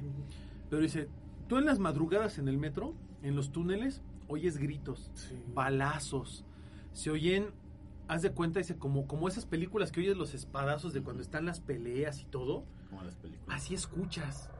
Dice, si tú estás atento empiezas a escuchar gritos, dice, y escuchas gritos de gente que habla como en náhuatl, o sea, en una lengua. Y La batalla de la noche triste se da entre Bellas Artes Ahí y se San va. Hipólito Hidalgo. metro, el metro Bellas Artes dicen que veían a los españoles. Que veía, dice, veías a los güeyes, dice, tú en el metro te asomabas por el túnel, dice, y veías gente con, con Armadura. armadura de español, o sea, con casco de español, con el traje de español, bueno, que hasta oías a los caballos, o sea, cosas bien locas, De, cabrón. de hecho, es lo que, lo que Bien iba a locas, comentar, que es- por ahí escuché alguna vez que supuestamente también se aparecía Moctezuma, ¿no? Porque llegué a escuchar justo que lo mismo, todo siempre pasa en pedas por alguna razón, ¿no? Como, como- como que es cuando más está susceptible a ese tipo Sí. de cosas, ¿no? Porque como que no, no percibes la realidad de forma correcta. Sí. Entonces cuentan que caminando entre las calles de todo el centro histórico, siempre encontraban a indios altísimos, mamadísimos, pero sin los pies. Mm. Entonces fue como de, "Ah, cabrón. Entonces yo digo, puede ser, no lo sé, jamás Sí. me ha tocado. Me gustaría que me tocara ver ese tipo de cosas. ¿Has, has estado en el centro histórico en la madrugada, No, en la no, noche? no, no. Está No, bien, está- cabrón. Me da culo. Fíjate, ahí te va. culo Yo con digo, nunca he visto nada en el centro, No, pero jamás. sí he estado en las noches y en la madrugada.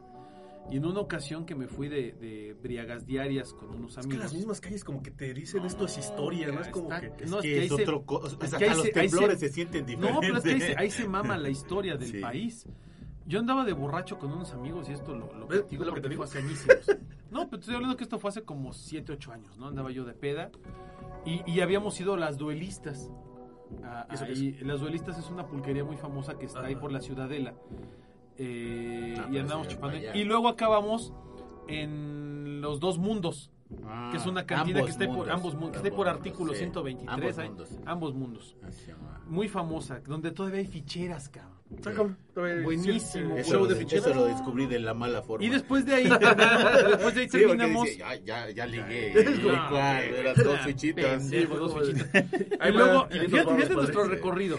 En el día fue las duelistas y luego acabamos ahí en, en los En mundos, ambos en ambos mundos. Y de ahí de ambos mundos nos fuimos caminando hasta eh, Río de la Plata, allá atrás de, lo, de donde estaba la, la Cámara de Diputados, Ah, por el frufru. por el Frufru, y terminamos en el bar La Perla. Uh, Puta madre, o sea, pero te estoy diciendo que en el bar La Perla el show empezaba como a las viste 11, un 12 de la noche. ¿Qué años? Y acabó la variedad como a las 2 de la mañana, cabrón. Entonces andábamos en el centro histórico como a las 2 de la mañana pedísimos echando desmadre. La verdad es que sí la vibra en algunas calles está bien cabrón. Porque nos fuimos caminando hasta por San Ildefonso. Ahí, ahí te va. eh, Ahorita No. te dijiste San Ildefonso, ahí te va un. Llegamos hasta Pino Suárez caminando. Antes, en la Ciudad de. México se hacía el Festival de la Ciudad de México. Que era algo Bueno, así como equiparable a la- al Festival Cervantino, pero En la ciudad, en el centro de la ciudad. dimensiones, en el centro de la ciudad. En el Era que bonito. estuve mucho tiempo, mucho tiempo Fíjate que tuve mucho tiempo de, de participar dentro del Ay, Festival no de la sé, Ciudad de México. No, era un era la cantina más grande del mundo. ¿Por qué Con nos eso te digo todo. todo?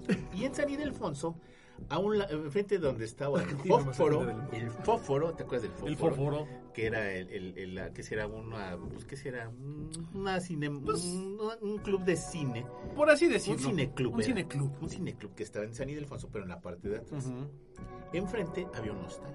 Eh, Ese hostal era la, es la onda. eh, Cuando yo tengo algún tipo de evento en la noche, yo ya no me regreso a mi casa, me quedo en ese Sí. hostal. Tiene 7, 8 años que no me quedo en ese hostal, pero e- ese hostal está súper de lujo. Está Sí. a un lado de, de donde estuvo José Martí. Y nada caro. Y nada caro. Sí. Y ese hostal, cuando tú salías a las 12 de la noche, puta, esa calle de por sí, No, está cabrón. Está sí, porque además la calle está como en dos niveles. así es. Está, está un paso peatonal arriba y un paso peatonal abajo que era como un espacio de, como una especie de acueducto. Sí, de, de Entonces, acequia. de- hasta acequia. ¿Por qué? Porque ahí llegaban los canales que venían desde Tláhuac, Xochimilco, Nativitas, etcétera, etcétera, llegaban hasta ahí. Y entonces había este había había zonas donde todavía había canales, Sí. llegaban con sus china, con sus este eh, pues sus balsitas, sus barcasitas Sus estas, sus trajineras. llegaban ahí eh, con su mercancía que traían, ¿no? Desde, desde estos Fíjate, pueblos la del ruta era todo Xochimilco, llegabas por lo que es Congreso de la Congreso de Unión, la Unión, llegabas a Candelaria de los Patos y ahí había una que por eso se Una llama aduana. de los había una aduana. Había una aduana en donde pues te decían, bueno, tú vendes flores, vete al mercado de las flores, tú vendes carnes, vete de este lado, tú vendes de esto, vete para acá. Y ahí como que dividían. y cobraban los peajes. Exactamente. Entonces, de ahí de Candelaria de los Patos, la de las flores se iba por todo lo que es donde está el Palacio de, entre el Palacio de Justicia y el Palacio Nacional, Nacional. llegaba a los portales Palacio Mayor. la- que ahora es el, el- la, la ciudad del el, el gobierno de la Ciudad de México Me que era cómo que era todo el- se fue cambiando. Puta, pues todo eso eh, Bueno, es- ¿has ido, has ido a la parte de atrás del Palacio Nacional? Sí, sí, sí. Todavía, encu- todavía encuentras en Correo Mayor, todavía encuentras los, los, la zona justamente donde llegaban las trajineras y hay No, unos, hay pero- unos monolitos de concreto donde, donde se ataban todavía. Oye, te- lo que era el Palacio de Gobierno, que ahorita está en el Zócalo, Ujú. eso era el Mercado de las Flores. Era hermo- eso debe haber, sido De- hermosísimo. del otro lado era el Parián, donde Parián. está el, el- el Palacio de Justicia, y del otro lado era el, el Mercado Popular, el que estaba en el Zócalo. Los tres terminaron quemados. Eh, Pero si tú eh, transportabas granos, tienes para el otro lado. a la Lóndiga, Ujú. Que era como a dos cuadras de donde estaba el Zócalo. Y hay una lóndiga, no la de Granaditas, pero la lóndiga de la Ciudad de México que estaba ahí. Y es el único puente que existe nada más de, de, de ese, de ese tipo de, trajineras. Entonces, Ahí lo ves el puentecito todavía. e- es impresionante todavía ver esa, ese, lo que Vuelvo a lo caminaba mismo, por la el calle. urbanismo te evita ver esas cosas. Mm. Cuando vayan al centro Y los histórico, ambulantes. puta, güey, pero cuando vayas al centro histórico, fíjate en esa zona, hay un puente pintado de rojo, creo, Sí. Que cruza la nada, güey. Cruza nada. Pero antiguamente ahí había un canal. Había un canal. Había un canal. Y este Y sigue ese hecho, puentecito que ese, cruza de ese lugar de la media todavía calle. sigue vendiendo frutas y verduras. Sí, claro, porque es tradicional. Se, hizo Sí. desde tiempos de la colonia. Ah, porque esa esquina, donde está la lóndiga, todavía sigue vendiéndose frutas y verduras. Sí, es que es como la- la- la- el centro histórico es una ventana al pasado, ¿no? Todavía ves las las, Las eh, trazas las antiguas. trazas de, de antes. Ves, por ejemplo, los lugares donde donde ataban a los caballos, ¿no? Todavía hay eh, Todavía herrajes hay. donde ataban a los caballos y cosas así. Ahí donde venden oro, enfrente de... ¿En los arcos? En- Enfrente de- del Palacio Nacional. Sí, donde están todas las joyerías. donde están todas las joyerías en los, Los arcos. En los portales. arcos de los En portales. los portales hay todavía eh, unas piezas, aros de metal. Sí. En, en algunas esquinitas y unos chiquititos Donde donde llegabas y al caballo. amarrabas al caballo, puerco, al burro. sí, lo que fuese. los dejabas y te metías porque en ese edificio había cantinas, había un montón de negocios Hay y llegaba la gente. todo eso era mercado. Se- sí, y se metían Bueno, ahí. volviendo al punto de, la cosa más De la mierda de que la, de la- de la- de la cosa aterradora. Andar en el centro histórico a las 2, 3 de la mañana está cabrón. Sí. Digo, más allá de la cuestión de inseguridad, que Sí, Pero fíjate que la es entre, inseguridad, es entre comillas, güey, porque porque la inseguridad también duerme. Espérame, ahí te va, exacto. Entre 2, 3 de la mañana Yo cuando- a 10 de la mañana todavía Yo cuando recorrí el tranquilo. centro ese día de, de borrachera con mis amigos, iba, fíjate, iba, íbamos tres hombres y cuatro mujeres. Y mujeres guapas. Ujú. Andaban de vestido y la chinga muy, muy frescas. Pues llegamos caminando hasta Pino Suárez. Sí, sin bronca. Sin bronca, porque además las patrullas Y los policías te veían y buenas noches, buenas noches oficiales, sí en la fiesta. Es que toda la gente que baja de Garibaldi. Exacto, de Garibaldi de van por ahí. baja por ahí. Mientras no vayas echando un desmadre mal plan, nadie te dice nada, güey. Entonces tú te puedes ir por calles como Correo Mayor, 20 de noviembre, este Allende, Allende, Isabela Isabela. Isabela la Mocha, digo Isabela Católica, la que quieras agarrar, Francisco y Madero, etcétera, y nadie se mete contigo.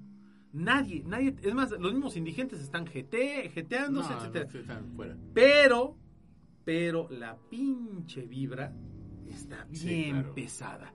Yo cuando pasé por donde está Templo Mayor, atrás de la catedral. Guatemala o Argentina. Ahí donde No, está por- la por porrúa. Argentina. Argentina. Por donde está la porrúa. Argentina. Donde de está la porrúa. Ahí sí me ha tocado estar Puta en la noche. madre. No, no, que es donde de está precisamente el templo, el museo del El templo Museo del mayor. Templo Mayor, a un está lado. La Coyol Shauki, está. Por cierto, eh, el- uno de mis, restaurantes preferidos está arriba de la porrúa, que se llama El Mayor. El mayor. A mí me encanta ir a desayunar ahí. Y no es tan caro. estar- no, cuando vayan, bueno, bonito y barato. Y estás viendo, la- a mí me encanta estar viendo las ruinas del Templo Mayor y se llama El Mayor. Ahí te va. Yo me, yo me fui hace muchos años de borracho con. Con Puro borracho este hombre. con mi hora- no, con, con- con mi otrora- con mi hora mujer, con Ale.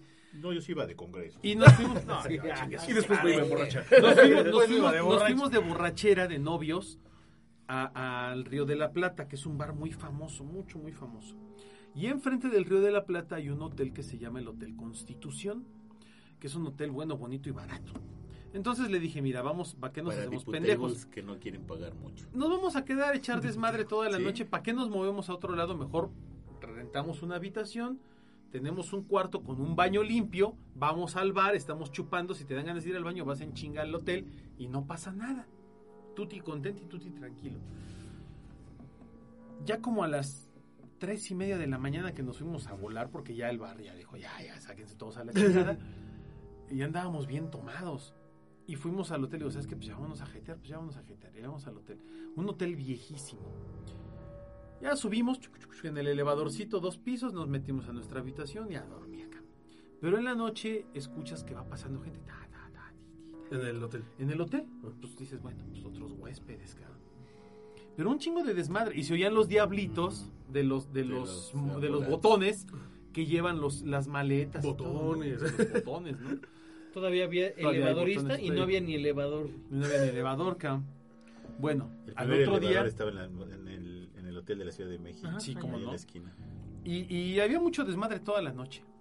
y cuando bajamos le decimos al güey de la recepción, oh, pinche desmadre ahí en el piso en el que nos tocó, cabrón, no iban y venían. Dice, ese piso están solos ustedes, no hay nadie. Y yo chingue tu madre, cabrón.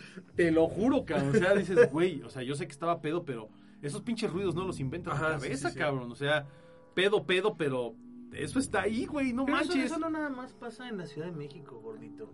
Eh, a mí en, me Aguascalientes me, tocó, Gordito. en Aguascalientes me tocó, eh, igual en un hotel del centro histórico ahí en, en Aguascalientes también, el, el ruido afuera y Sí, demás. En Puebla también me, me dejaron en un hotel en el centro. No, bueno. Iba, iba con una, una amiga que Puebla se de llama. Laurita, entonces Qué bonito lugar, fuimos por parte de México Unido, entonces Mm. nos, nos dejan en un hotel, a ella le dan una es, es como un cuadro, ¿no? Y son puros como cuartitos, como cabañitas Sí. en medio. Y a mí me ponen en una esquina y ella la ponen en otra esquina. Nos hubieran puesto juntos, cabrón. No, no, O luego juntaron sus esquinas. no, no, no, ¿sabes qué pasa? Ay, o el No, sin no, no, esquinas. una amiga muy, muy querida por Mm. todos. No, pues sí. Y en la noche empezamos a oír desmadre. Igual, igual como si. Y no me acuerdo dónde estaba ese hotel. Este. No me acuerdo si en Guanajuato, no me acuerdo en dónde. Y empezamos a oír desmadre en la noche. Y yo así, "Ah, estos güeyes no dejan dormir. Lle- Llegó un momento en que dije, ay no, ya, estoy hasta la madre. A la chingada. Entonces salgo para ir a la recepción A y en la escalera me encuentro a Laurita. ¿qué ¿Dónde pedo? vas? Me dice, voy allá abajo a decir, están echando un desmadre estos cabrón. Pues vamos. Y me dice, yo también voy allá abajo. Pues vamos, ya vamos para abajo. Oiga, es que están allá arriba haciendo relajos. No hay nadie, güey. Y vámonos, dice, pues están ustedes dos. Y la señora que va llegando. Y los tres. La madre, güey. Ok, este, ¿puedes cambiarnos más cerquita? ¡A la puerta! No, a- nos, nos cambiaron justo enfrente de las escaleras Sí, claro. que bajan al lobby. Al, al lobby. O sea, no, no, Por si o sea, pasa sí. algo en chica, corres. Sí, no, no, y es no, que no, esos, esos hoteles, esos hoteles antiguos tienen un montón de cosas. Ya- ya- ¿Te ya suena el platiqué. virrey de Mendoza? No, pues los el Virrey de Juaninos. Mendoza, los Juaninos. Lo que me pasó a mí en Zacatecas, allá en el, en el ¿qué es? El Juárez, el Hidalgo, no cómo se el virrey de? Mendoza, el Juanino está en Morelia. Allá en Zacatecas, un pinche hotel donde, donde en el patio se oía un caballo a las 3 de la mañana. Y yo diciéndole al cabrón de la, de la recepción, oye, pinche caballo, ¿qué pedo? Señor, ¿ya vio la entrada? El tamaño que tiene la puerta de la entrada al patio de los cuartos. Ajá. ¿Cómo va a entrar un caballo por ahí? Yo así de... Chinga tu madre. A la. ¡Ay, güey! No, Sí, el- el- en el virrey sí me he quedado. el virrey de Mendoza. no. Fíjate que la última vez que fui a Morelia estaban en huelga. pues, Tenían dos años en huelga. Sí, ya no, llevan pelo. No, pero además cuando te haces consciente de que estás solo en un piso completo o en Ah, un... No, no, no. Yo cuando, fíjate, me ha El pasado... cuadro que Y de veras, tapaste. Sí, vuelvo a reiterar mi saludo a, la gente de, de ¿Fue en el Virrey? En el virrey de Mendoza que tapaste en el un virrey. Y porque tengo que... te acuestas en la cama y todos los cuartos tienen un cuadro. De un güey raro o de alguna Ah, No, sí. virgen o de al, una- al- al pie de la cama, pues en la Una madre de la cama. Puede ser un paisaje, puede ser lo que Algo quieras. religioso, güey, pero pinches cuadros. Pero el que me tocó a mí, me acuesto y es un güey viendo para abajo, cabrón. Pero si no se hace nada. Me paré, agarré una cobija, ah, no, una, Chingas, una una toallota, una tápese, toallota y cabrón. lo tapé, cabrón. Y así. Y luego, la, la entrada del cuarto es de, de este... De, de esta cosa como... ¿Loseta? loseta. Pero una vez que termina la puerta del baño, que entra ya a lo que es la parte de la recámara donde está la cama, todo es duela. Entonces, yo estaba acostado y oía la duela que crujía y yo así, no, Eso de los No, pinches Yo, yo- espacios yo cuando llego a un hotel puta, y veo no las mames. Ya sé que va a estar de la fregada. Sí, güey, Porque no. las escaleras te dicen, no, esta aquí sí va a estar de la fregada. Y aparte son escaleras, estar escalera así". moderna No, son escaleras que son de concreto, esa, esca- esa escalera de roca con herrería, güey. O O de sea, cantera. ¿Qué óvole? Qué óvole, Qué ole, Ah, ya le tocó. Que ya le tocó. ¿qué, qué pasó, mi rey? No, no sé. Alguien aquí vino a gritar. Ah, ¿verdad? Dijémosle, papito. Bienvenido al, bienvenido al búnker, nadie te dijo absolutamente nada de lo que pasaba aquí. Pues, fíjate, también en dónde fue, en, en Chihuahua, cuando me tocó ir a Chihuahua, Uy, está bien me pusieron en un hotel bien padrísimo, o sea, de, de última, este, Un capricho real, una madre así. así súper guau. Pero abajo, enfrente, hay una placita. Entonces, en las noches, yo generalmente cuando iba a dar cursos a otras partes de la República, no dormía. Yo no puedo dormir fuera de mi casa. Ah, chócalas. Entonces es, es Síndrome de, de nido vacío, de, no, Sí, de abandono, de ¿no? abandono. ¿No es el Síndrome de abandono de casa, güey. no, y además mi hijo era chiquito. Ah, sí, lo del Ah, sí, baño es el ir al clásico. baño es, sí. es horrible. Pero mi hijo era chiquito, entonces yo con él veía caricaturas. Entonces yo a todos los hoteles que llegaba, llegaba a poner caricaturas. Las caricaturas, güey. Hijo. Eso, y ponía caricaturas y en la noche estaba viendo caricaturas y la madre. Ese día, me acuerdo que fue, fue el segundo día este, que estuve yo en, el hotel de Chihuahua. Y estaba dormido y empiezo a escuchar así como afuera. Bueno, no estaba, estaba acostado y empiezo a escuchar afuera como Espero que ruidos, ¿no? Dije, ah, suena bien raro. Y me paro, pues caminas, ¿qué te gusta? Cinco pasos, seis pasos a la ventana. Y me asomo y veo en la plaza como si fueran las dos de la tarde, güey. Chingo de gente. un güey. montón de gente en el... Es un parquecito que tiene un kiosquito chiquito. ¿En qué, ¿En qué ciudad estabas? En Chihuahua. Pero en Chihuahua, Chihuahua. Sí, en Chihuahua, Chihuahua. Ah, ya. Y él tiene como un kiosquito y yo de, de la ventana, así como de ladito, veía la, la plaza. El chorro de gente caminando. Yo dije, ¿qué pedo? ¿Y qué hacía? Hay fiesta, ¿no? No, yo pensé que había algo. Un ya- evento, una madre. ¡Ahí voy! Tres, ¡Eh! tres y media, tres cuarenta de la mañana. Por ahí, borrachos banqueteros. Güey, o sea, no hay motivo para que, para que Haya haya tanta eso. gente. ¿no? Entonces yo llevaba en ese entonces la cámara de México Unido, Ah, que era una, sí, una sí, cámara de, de video, De video. bien horrible. De esas High 8 todas. Ahí voy a agarrar la cámara, me regreso y no hay Ajá. nada, güey. y estaba vacía la plaza. Yo dije, ¿qué? No, güey, guardé la madre esa, cerré la cortina. me tapé y dije, No, "Ay, los pinches hoteles son lo peor del mundo, cabrón. Lo peor del Pues, mundo, güey. Pero te, te toca vivir Es- cosas bien es- padres. Ese terror me lo viví, ¿sabes dónde? En Tlapujagua. Ah, cállate Un día venía de. Morelia a, a la Ciudad de México y este Por los y nombres, hubo, güey, y va a hubo- lugares bien y raros. hubo- y hubo un No, accidente. Tlapujagua está bonito, güey. No sé dónde es. Tlapujagua Dijo es la ciudad, no feos. es la ciudad No, de la eterna Navidad, porque venden puras esferas. Ah, de las Es esferas, donde hacen todas unas pinches esferotas de este Sí. pelo bien bonitas. Ya, ya hay un montón, haz de cuenta que llegas a Tlapujagua y es Navidad. Es Navidad. Da- sí. la- Está bien bonito. Navidad. Sí, es muy clásico. Y hubo un accidente en la carretera de México-Morelia y pues ahí nos tardamos como cuatro horas. Ya cuando era cuando me di cuenta ya era de noche. Entonces dije, no, el pueblo más cercano es Tlapujagua.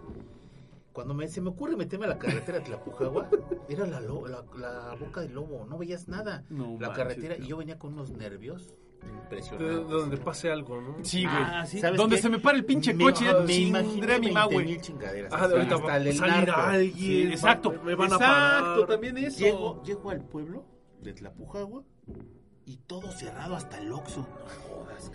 Dije, Pinche no pueblo mames, o sea, fantasma, no, dije, ¿qué pasa? O sea, ¿qué pasó? O sea, algo pasó porque Ah, ¿por está todo cerrado, ¿no? Y vas, y a los hoteles todo cerrado, las y a las 8 de la noche, hasta el Oxxo estaba cerrado. Ah, güey, así son ahí. Y dije, híjole, nada más falta que haya habido toque de queda del narco o algo, o algún cartel. Y ya yo, chiflé, sabía, yo no sabía, y ya Y valí ya madre. chiflé, güey. Llegué al, a- hay un hotel que está en el mero centro de Tlapujagua. Llegué, oiga, ¿tiene habitaciones? No, pues que sí, que la chingada, que sí hay. Pero yo, no, vi las escaleras y dije, no, no me quedo aquí. Hecho escaleras No, de roca con herrería, Dije, güey. no, sí, Piedra dije, volcánica no, y herrería, güey. aquí, aquí no me quedo. ¿Pero por qué? ¿Sabes Se por qué? veía muy Porque son antiguo, antiguas, güey, esas son muy antiguas. Mira, siempre que vayas a un hotel, ahí te va la clave. Siempre que vayas a un hotel y haya los siguientes tres factores. Eh, perdón, es que no soy tan, Ahí te tan va. grande Escalera de como cantera. Escalera de cantera con herrería negra, Sí, ya, ya no. chingó a su madre. Otra, Cuadros raros. cuadros raros en las habitaciones De- están óleo, viendo, güey. Cuadros de Ya óleo. chingó a su madre. Sí, no, ya. O baños gigantescos donde tienes hasta Oye. dos regaderas de cada lado. No, ya te faltó chingó a su madre. La recepción. Ah, la pinche recepción. hija de su madre. No, Ya cuando toca eso ya no. fíjate, ahí- ahí- Ya, ya cuando lo vi dije, no, aquí no me quedo. sí, a huevo. Me bajé, Pero- busqué otro hotel. Incluso, o sea, dices, puta, no hay nada más abierto y aquí no, No, me nada. quedo. Mira, es como Llegué cuando... a un hotel donde había una puerta así de metal y me puse a tocar como loco. Pum, pum, y sale un viejito. portón, güey. Oye, oiga, ¿tiene habitaciones? Dice, sí, sí tenemos, pase.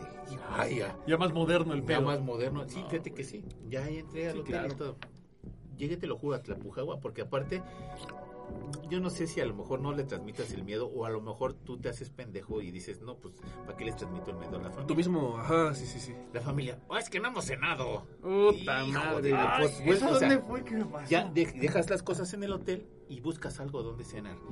El único lugar que estaba abierto era una persona que estaba vendiendo las últimas tres hamburguesas del pueblo a las 8 de la noche en un parquecito que estaba. Sí, porque además en, cuadras. en- en los pueblos, por lo regular, a las 8 o 9 de la noche ya Ya. chingó a su madre Sí. toda la vida, ¿Por qué no toca nada. jornada? Alcanzamos Claro. las tres últimas hamburguesas y te regresas al hotel.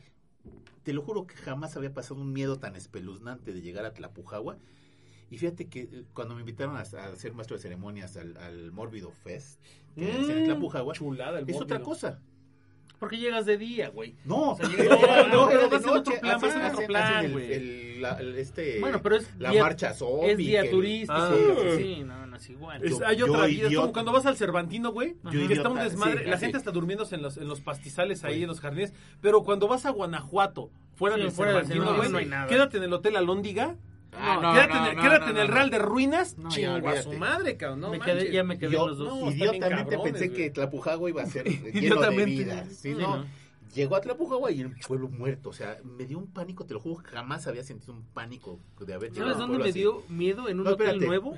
A las 5 de la mañana ya estaban vendiendo que Sí, el todo. estropajo, que el Todo, jitomate. todo. Sí, no, a las y 5 de la mañana está el el desmadre. y el bullicio Sí, de la gente. Es diferente. Es diferente. Era otro pueblo a las 5 Pero de la en la mañana. noche no, más, güey. No, no, en la noche sí, no. jamás A mí yo- en. Yo- a mí sí me ha dado miedo estar en un hotel nuevo. En Laredo. Nuevo Laredo, Tamaulipas. La frontera entre La Laredo y frontera. Nuevo Laredo. Porque, oye, ¡Pinche vampiro! ¡Pinche vampiro fronterizo, El hotel es nuevo. O sea, relativamente nuevo. Cuando yo fui tendría unos 5 años el hotel que había abierto. ¿No te acuerdas qué marca era? No me acuerdo qué hotel era. Pero Por algo, ¿Qué, no qué raza era el pinche hotel? lo que sí me acuerdo es que yo era el único huésped de todo el Ah, hotel. suele pasar, güey. En esos pinches pueblos.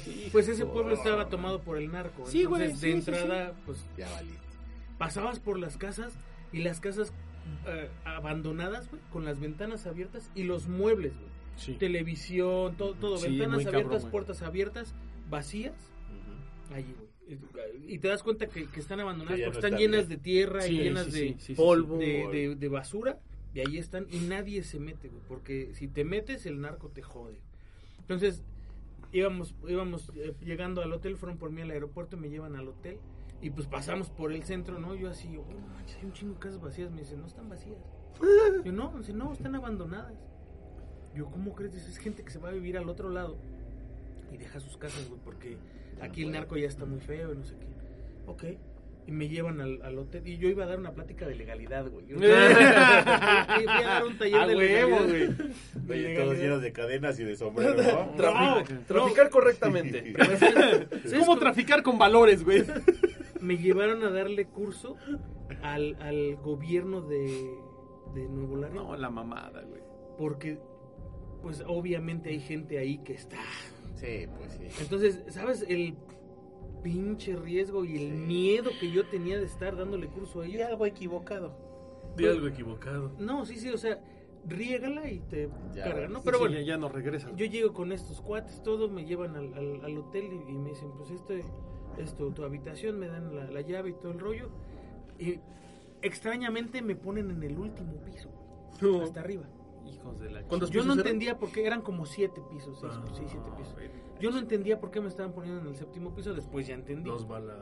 Sí. Balazos, una, y dos, porque es más difícil que suban por ti Sí, al hasta el séptimo, séptimo piso, a piso. que te agarren en el primer. Esto me pasó en el Holiday Inn y me pusieron de San arriba. Juan del Río.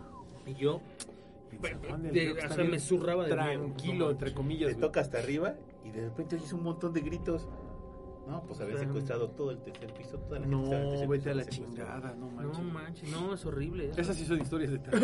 Es horrible. No manches.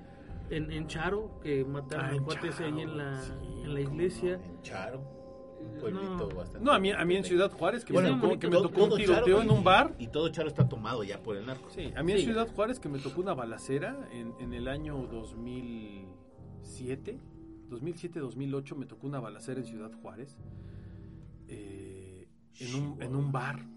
Eh, yo, me, yo, me había, yo me había quedado en un hotel, que ni me acuerdo cómo se llama, un pinche hotel, donde estaba la PFP.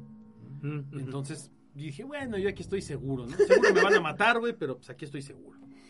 Pinche hotel hasta con rejas en las ventanas, no mal pedo. De, de eso que ves bultos de, de costales de, de, de arena. Sí, güey, no muy feo. No, de hecho, de hecho yo, Sí, yo, me yo me hice, yo me hice amigo, o entre comillas amigo de un comandante de la PFP que se llama Miguel. Miguel, Dios te bendiga, cabrón.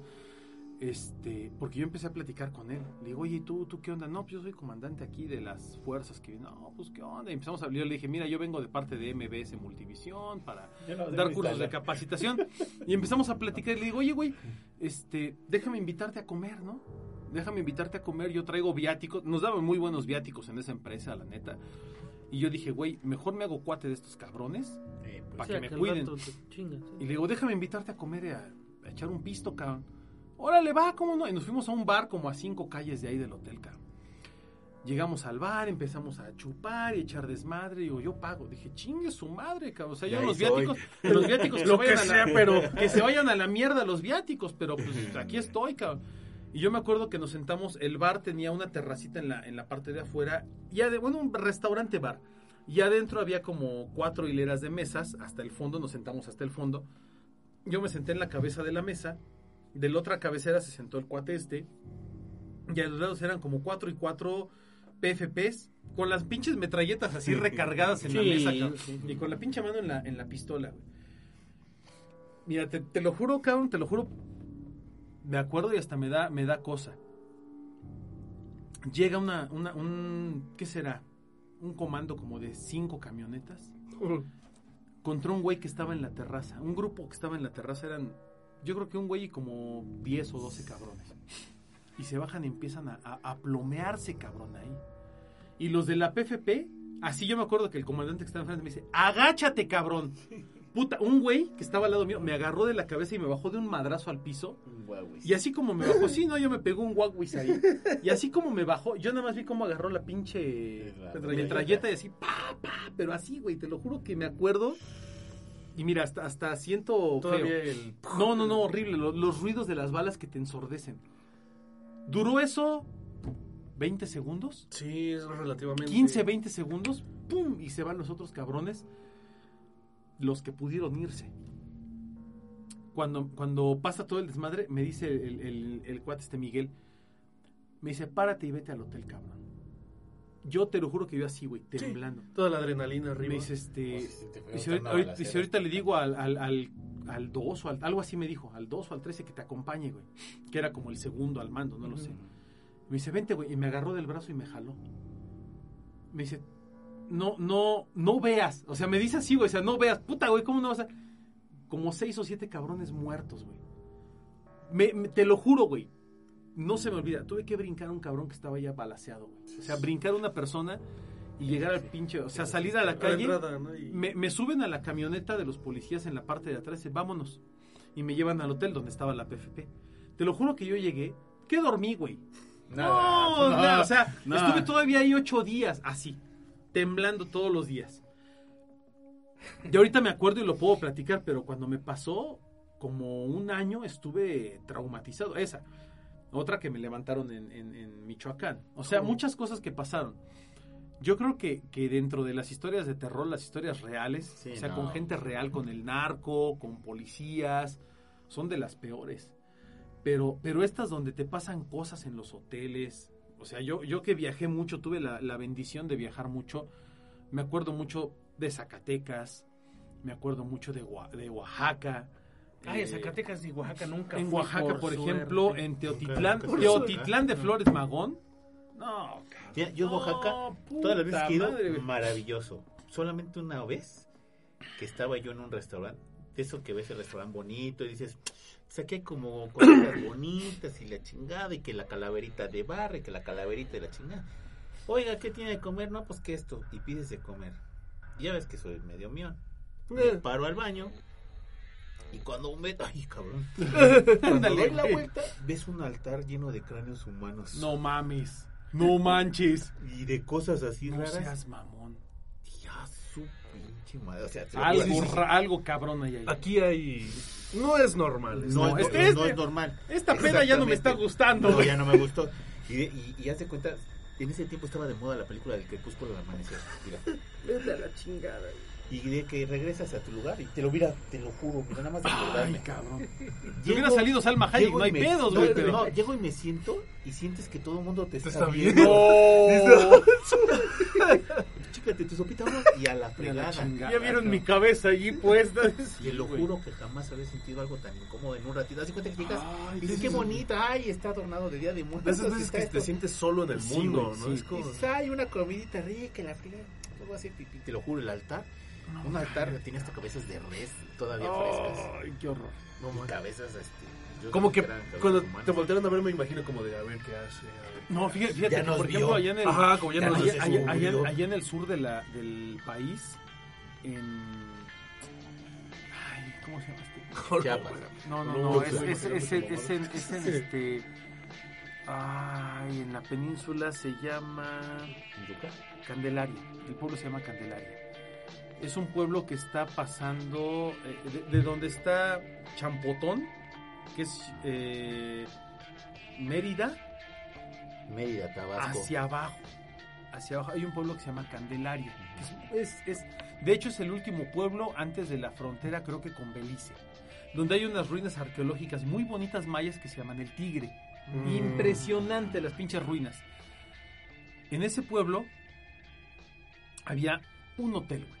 Que era hotel, pollería de, de, de- de pollos Cuando rostizados. ves tus opciones y ves Y que se tienda, reduce como güey. de vale madre, ¿no? No, donde Sí. te dicen, güey, Que un solo- Saca- no, me solo dice, cabrón espérate. tiene monopolizado todo, ya valió gorro. no, espérate, me dice un güey, saca dinero en Campeche En Campeche. porque no hay cajeros electrónicos en Candelaria, güey. Yo así de puta madre. Entonces sacas dinero para hospedarte. Yo me iba a hospedar como por 10 días. Entonces ¿Ahí? dices, bueno, sí, ahí. Entonces dices, hospedaje, comidas, pasajes, lo que sea, Arañas. arañas. Las arañas dije, son bueno, grandísimas ahí. uf, dije, tengo que sacar como 15, 20 mil pesos. ¿Cómo le Para hago, todos los 10 días. Pues vas al banco directamente, ni siquiera al cajero, al- a, la ca- al- a la caja del banco, ¿no? Oiga, pues necesito tanto. Sí, como no, ya me habían depositado viáticos y todo el pedo. Agarro el pinche camión ahí en Campeche y dice, vámonos, vámonos. Güey, tú ves el, el pinche Google Maps Teléfono. y es una recta Ajá. y otra, y otra recta de 90 grados. Y dices, de aquí para acá son 190 kilómetros y de aquí para acá 170 kilómetros. Es Sí, chingue pero su de aquí para acá es pura terracería, amigo. No, sí había carretera. De dos sentidos, pero había carretera. Cuando llegas al pinche pueblo, literalmente, un río, Un burro. un, un- un- no, espérame, un, Un perro río, y un caballo. una tienda de conveniencia, Y un cabrón así. una iglesia, una escuela y un putero. Ah, Literalmente dices, ¿qué chingados ¿dónde, hago aquí? ¿A dónde me vine a meter? Me dice el güey, ya llegamos a Candelaria, bájese. Me bajo con mi pinche maletita, un puto foco en una estación Llena de moscos. y nada. Yo así de, ver, ¿y ahora para dónde camino? Y ya había un señor ahí, le digo, oiga, voy a tal... Sí, camínele por aquí unos 10 minutos y llega al pueblo. Pues ahí voy caminando como pendejo entre pastizales y oyendo ruidos raros de bosque, de selva. Y aparte llegué como a las 9 de la noche en el último camión. Ya cuando llegas al pueblo, lo de siempre. ¿Dónde me hospedo, cabrón? Ah, pues hay un hotel allá donde están los pollos rostizados, cabrón. El dueño del hotel es el dueño de la rosticería, dueño de la tienda de conveniencia, es el que maneja la agencia de Grupo Modelo de las chelas, que no pueden faltar en ningún lado. Y, y del hotel que es de hamacas. Y tiene el hotel. No, fíjate que el hotel sí estaba chido. ¿Sí? Ya llego al hotel, tormenta eléctrica en la noche. Puta madre, toda la cuadro, noche la chingada. Y luego me dicen, al, al día siguiente, este, no se acerque a las vías del tren porque pasan cosas. ¿Cuáles cosas, cara? No, es que se aparecen muertos y la entonces chinga. No se acerque al río porque se aparece el espíritu del río. ¿Cuál pinche jala. Ay, señor, ya no me No se diga. acerque al pastizal porque puta, güey, ¿dónde me quedo aquí tieso sin hacer nada? Digo, Aquí no te matan los pinches animales. no, cabrón, afortunadamente nunca vi nada ahí.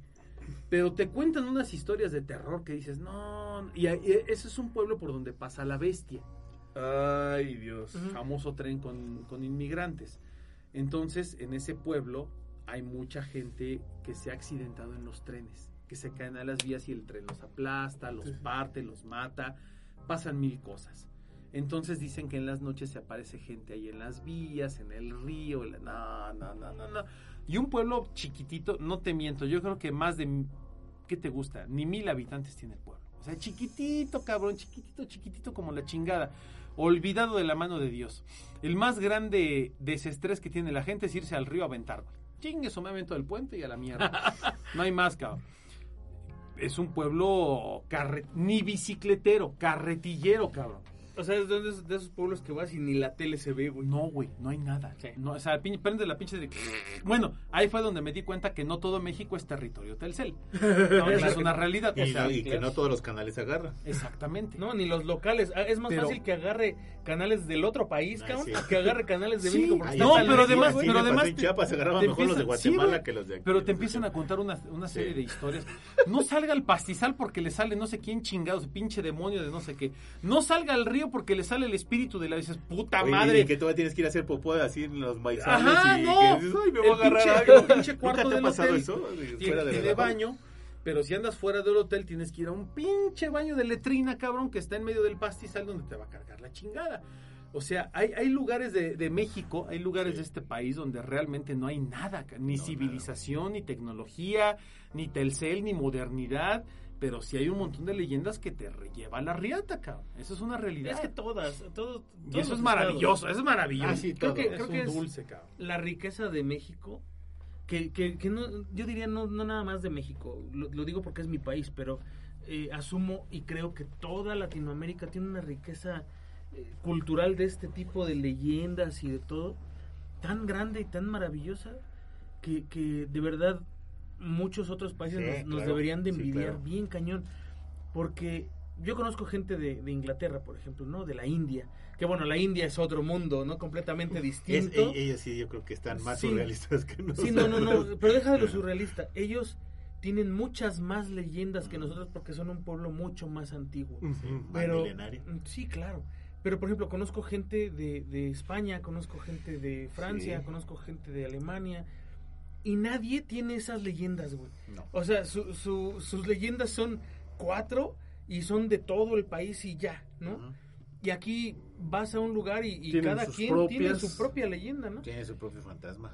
su propio fantasma. Y, y la verdad es que si hubiese una recopilación de todas esas leyendas, Uy, güey, o sea, no, no, no, no, no, es o una sea, enciclopedia enorme. Y la barranca de no sé qué, y que la, el camino de no sé qué, y el paso de no sé qué, y todo tiene lugar este Ahí en, cañón. ahí en Querétaro tengo un, un amigo, se llama Javier, es mi, mi hermano de otra madre.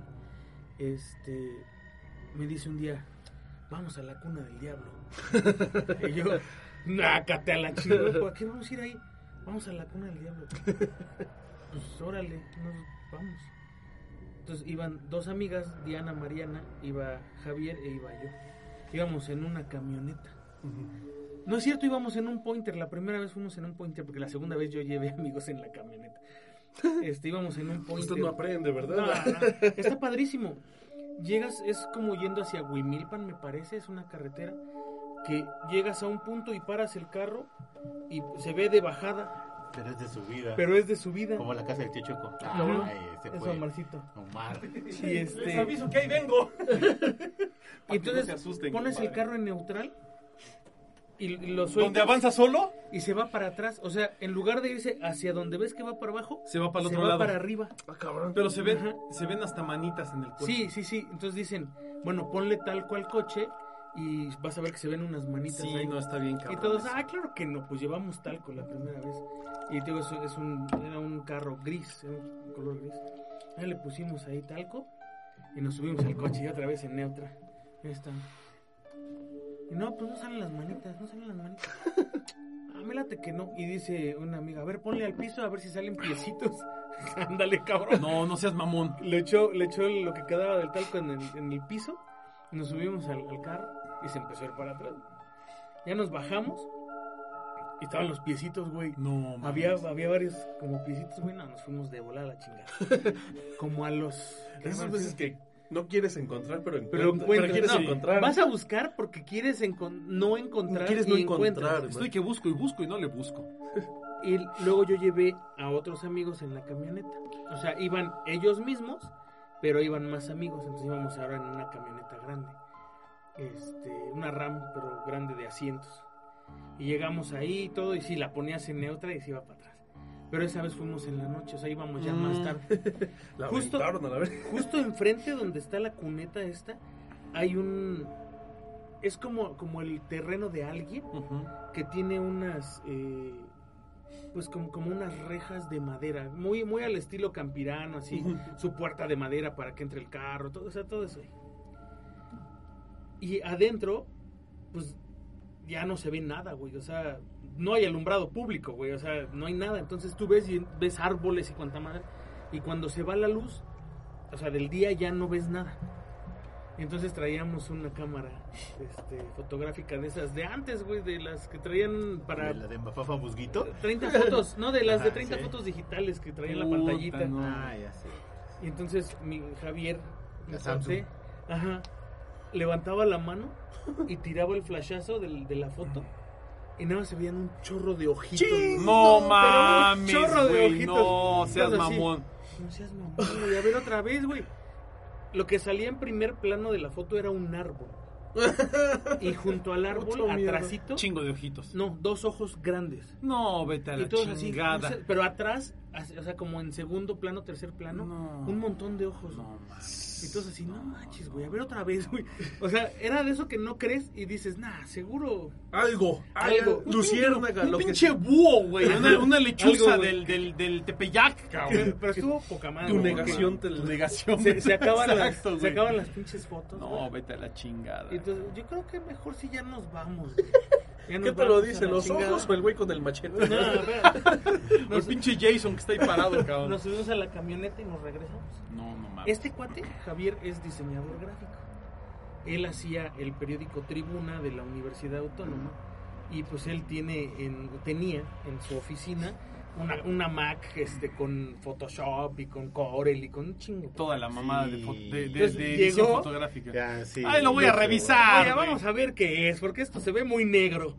Y mete la, La imagen. la, la- pues, mete la memoria a la computadora. En ese entonces como tenían un lector de tarjetas especial, porque la tarjeta era sí. grande.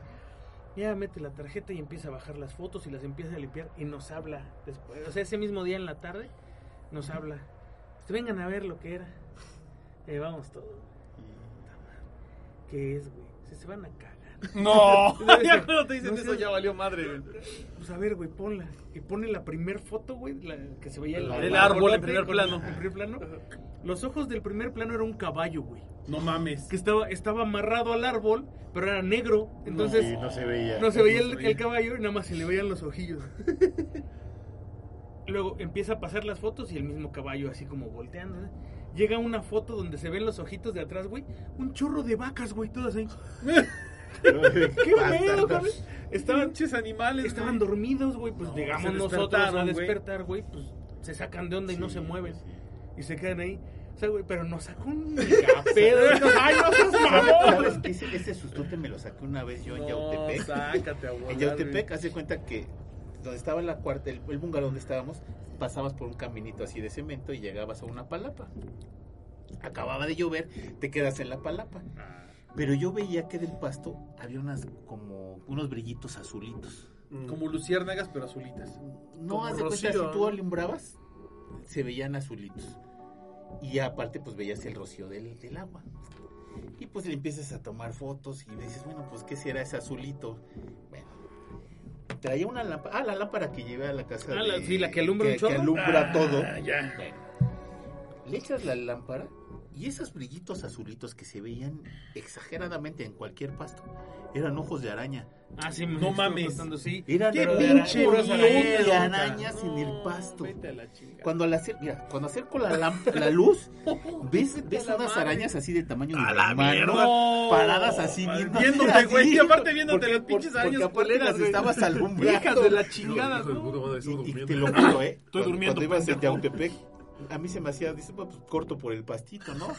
No, ya de ahí lo piensas. No, Pasto no, la madre, güey. Vete a la fregada, te lo juro que era un montón de cositas. Eh, Todo lo que brillaba así como Eran azulito, pinches arañas de- que pensaba que era agua, no, eran los ojitos de las arañas así viéndote.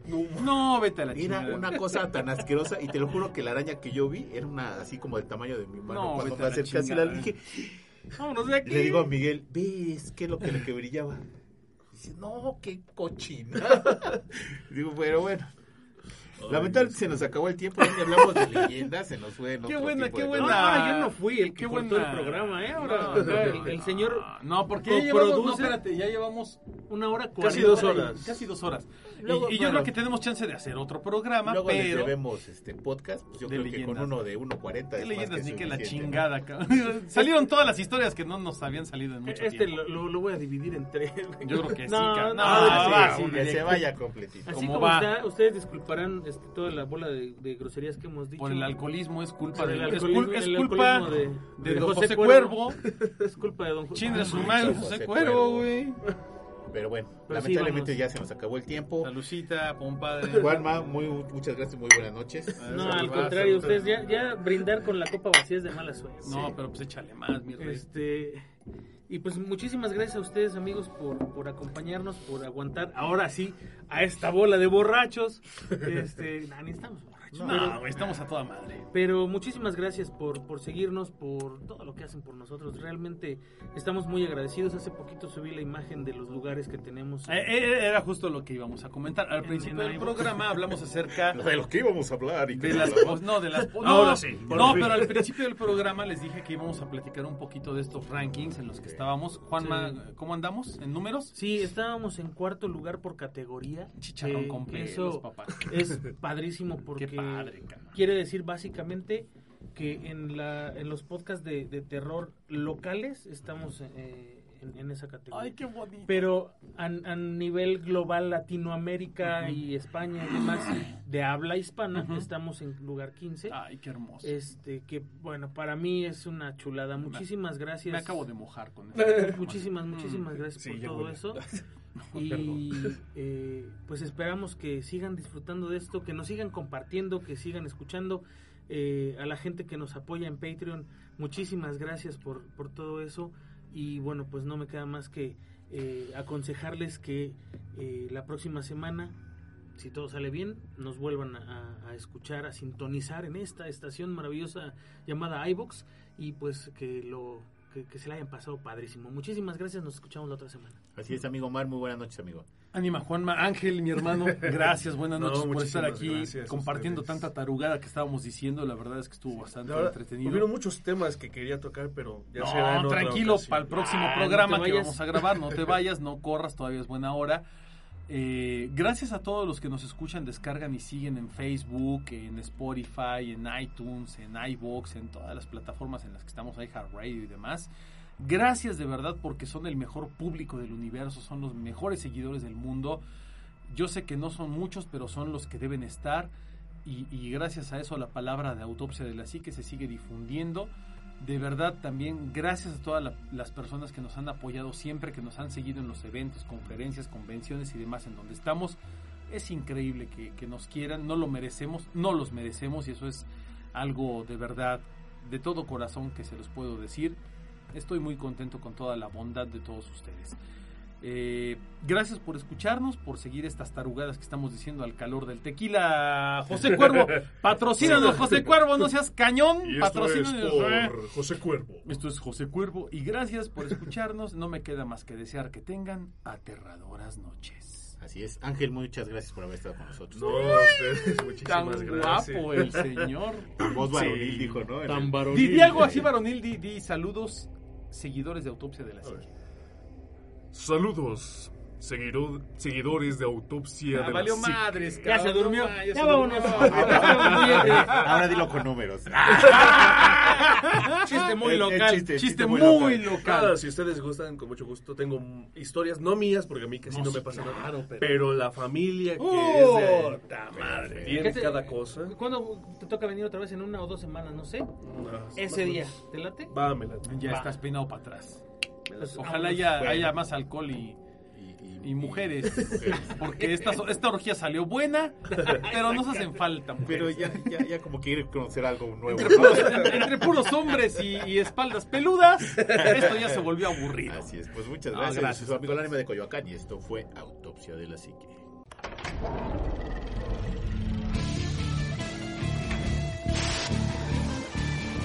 Autopsia de la psique.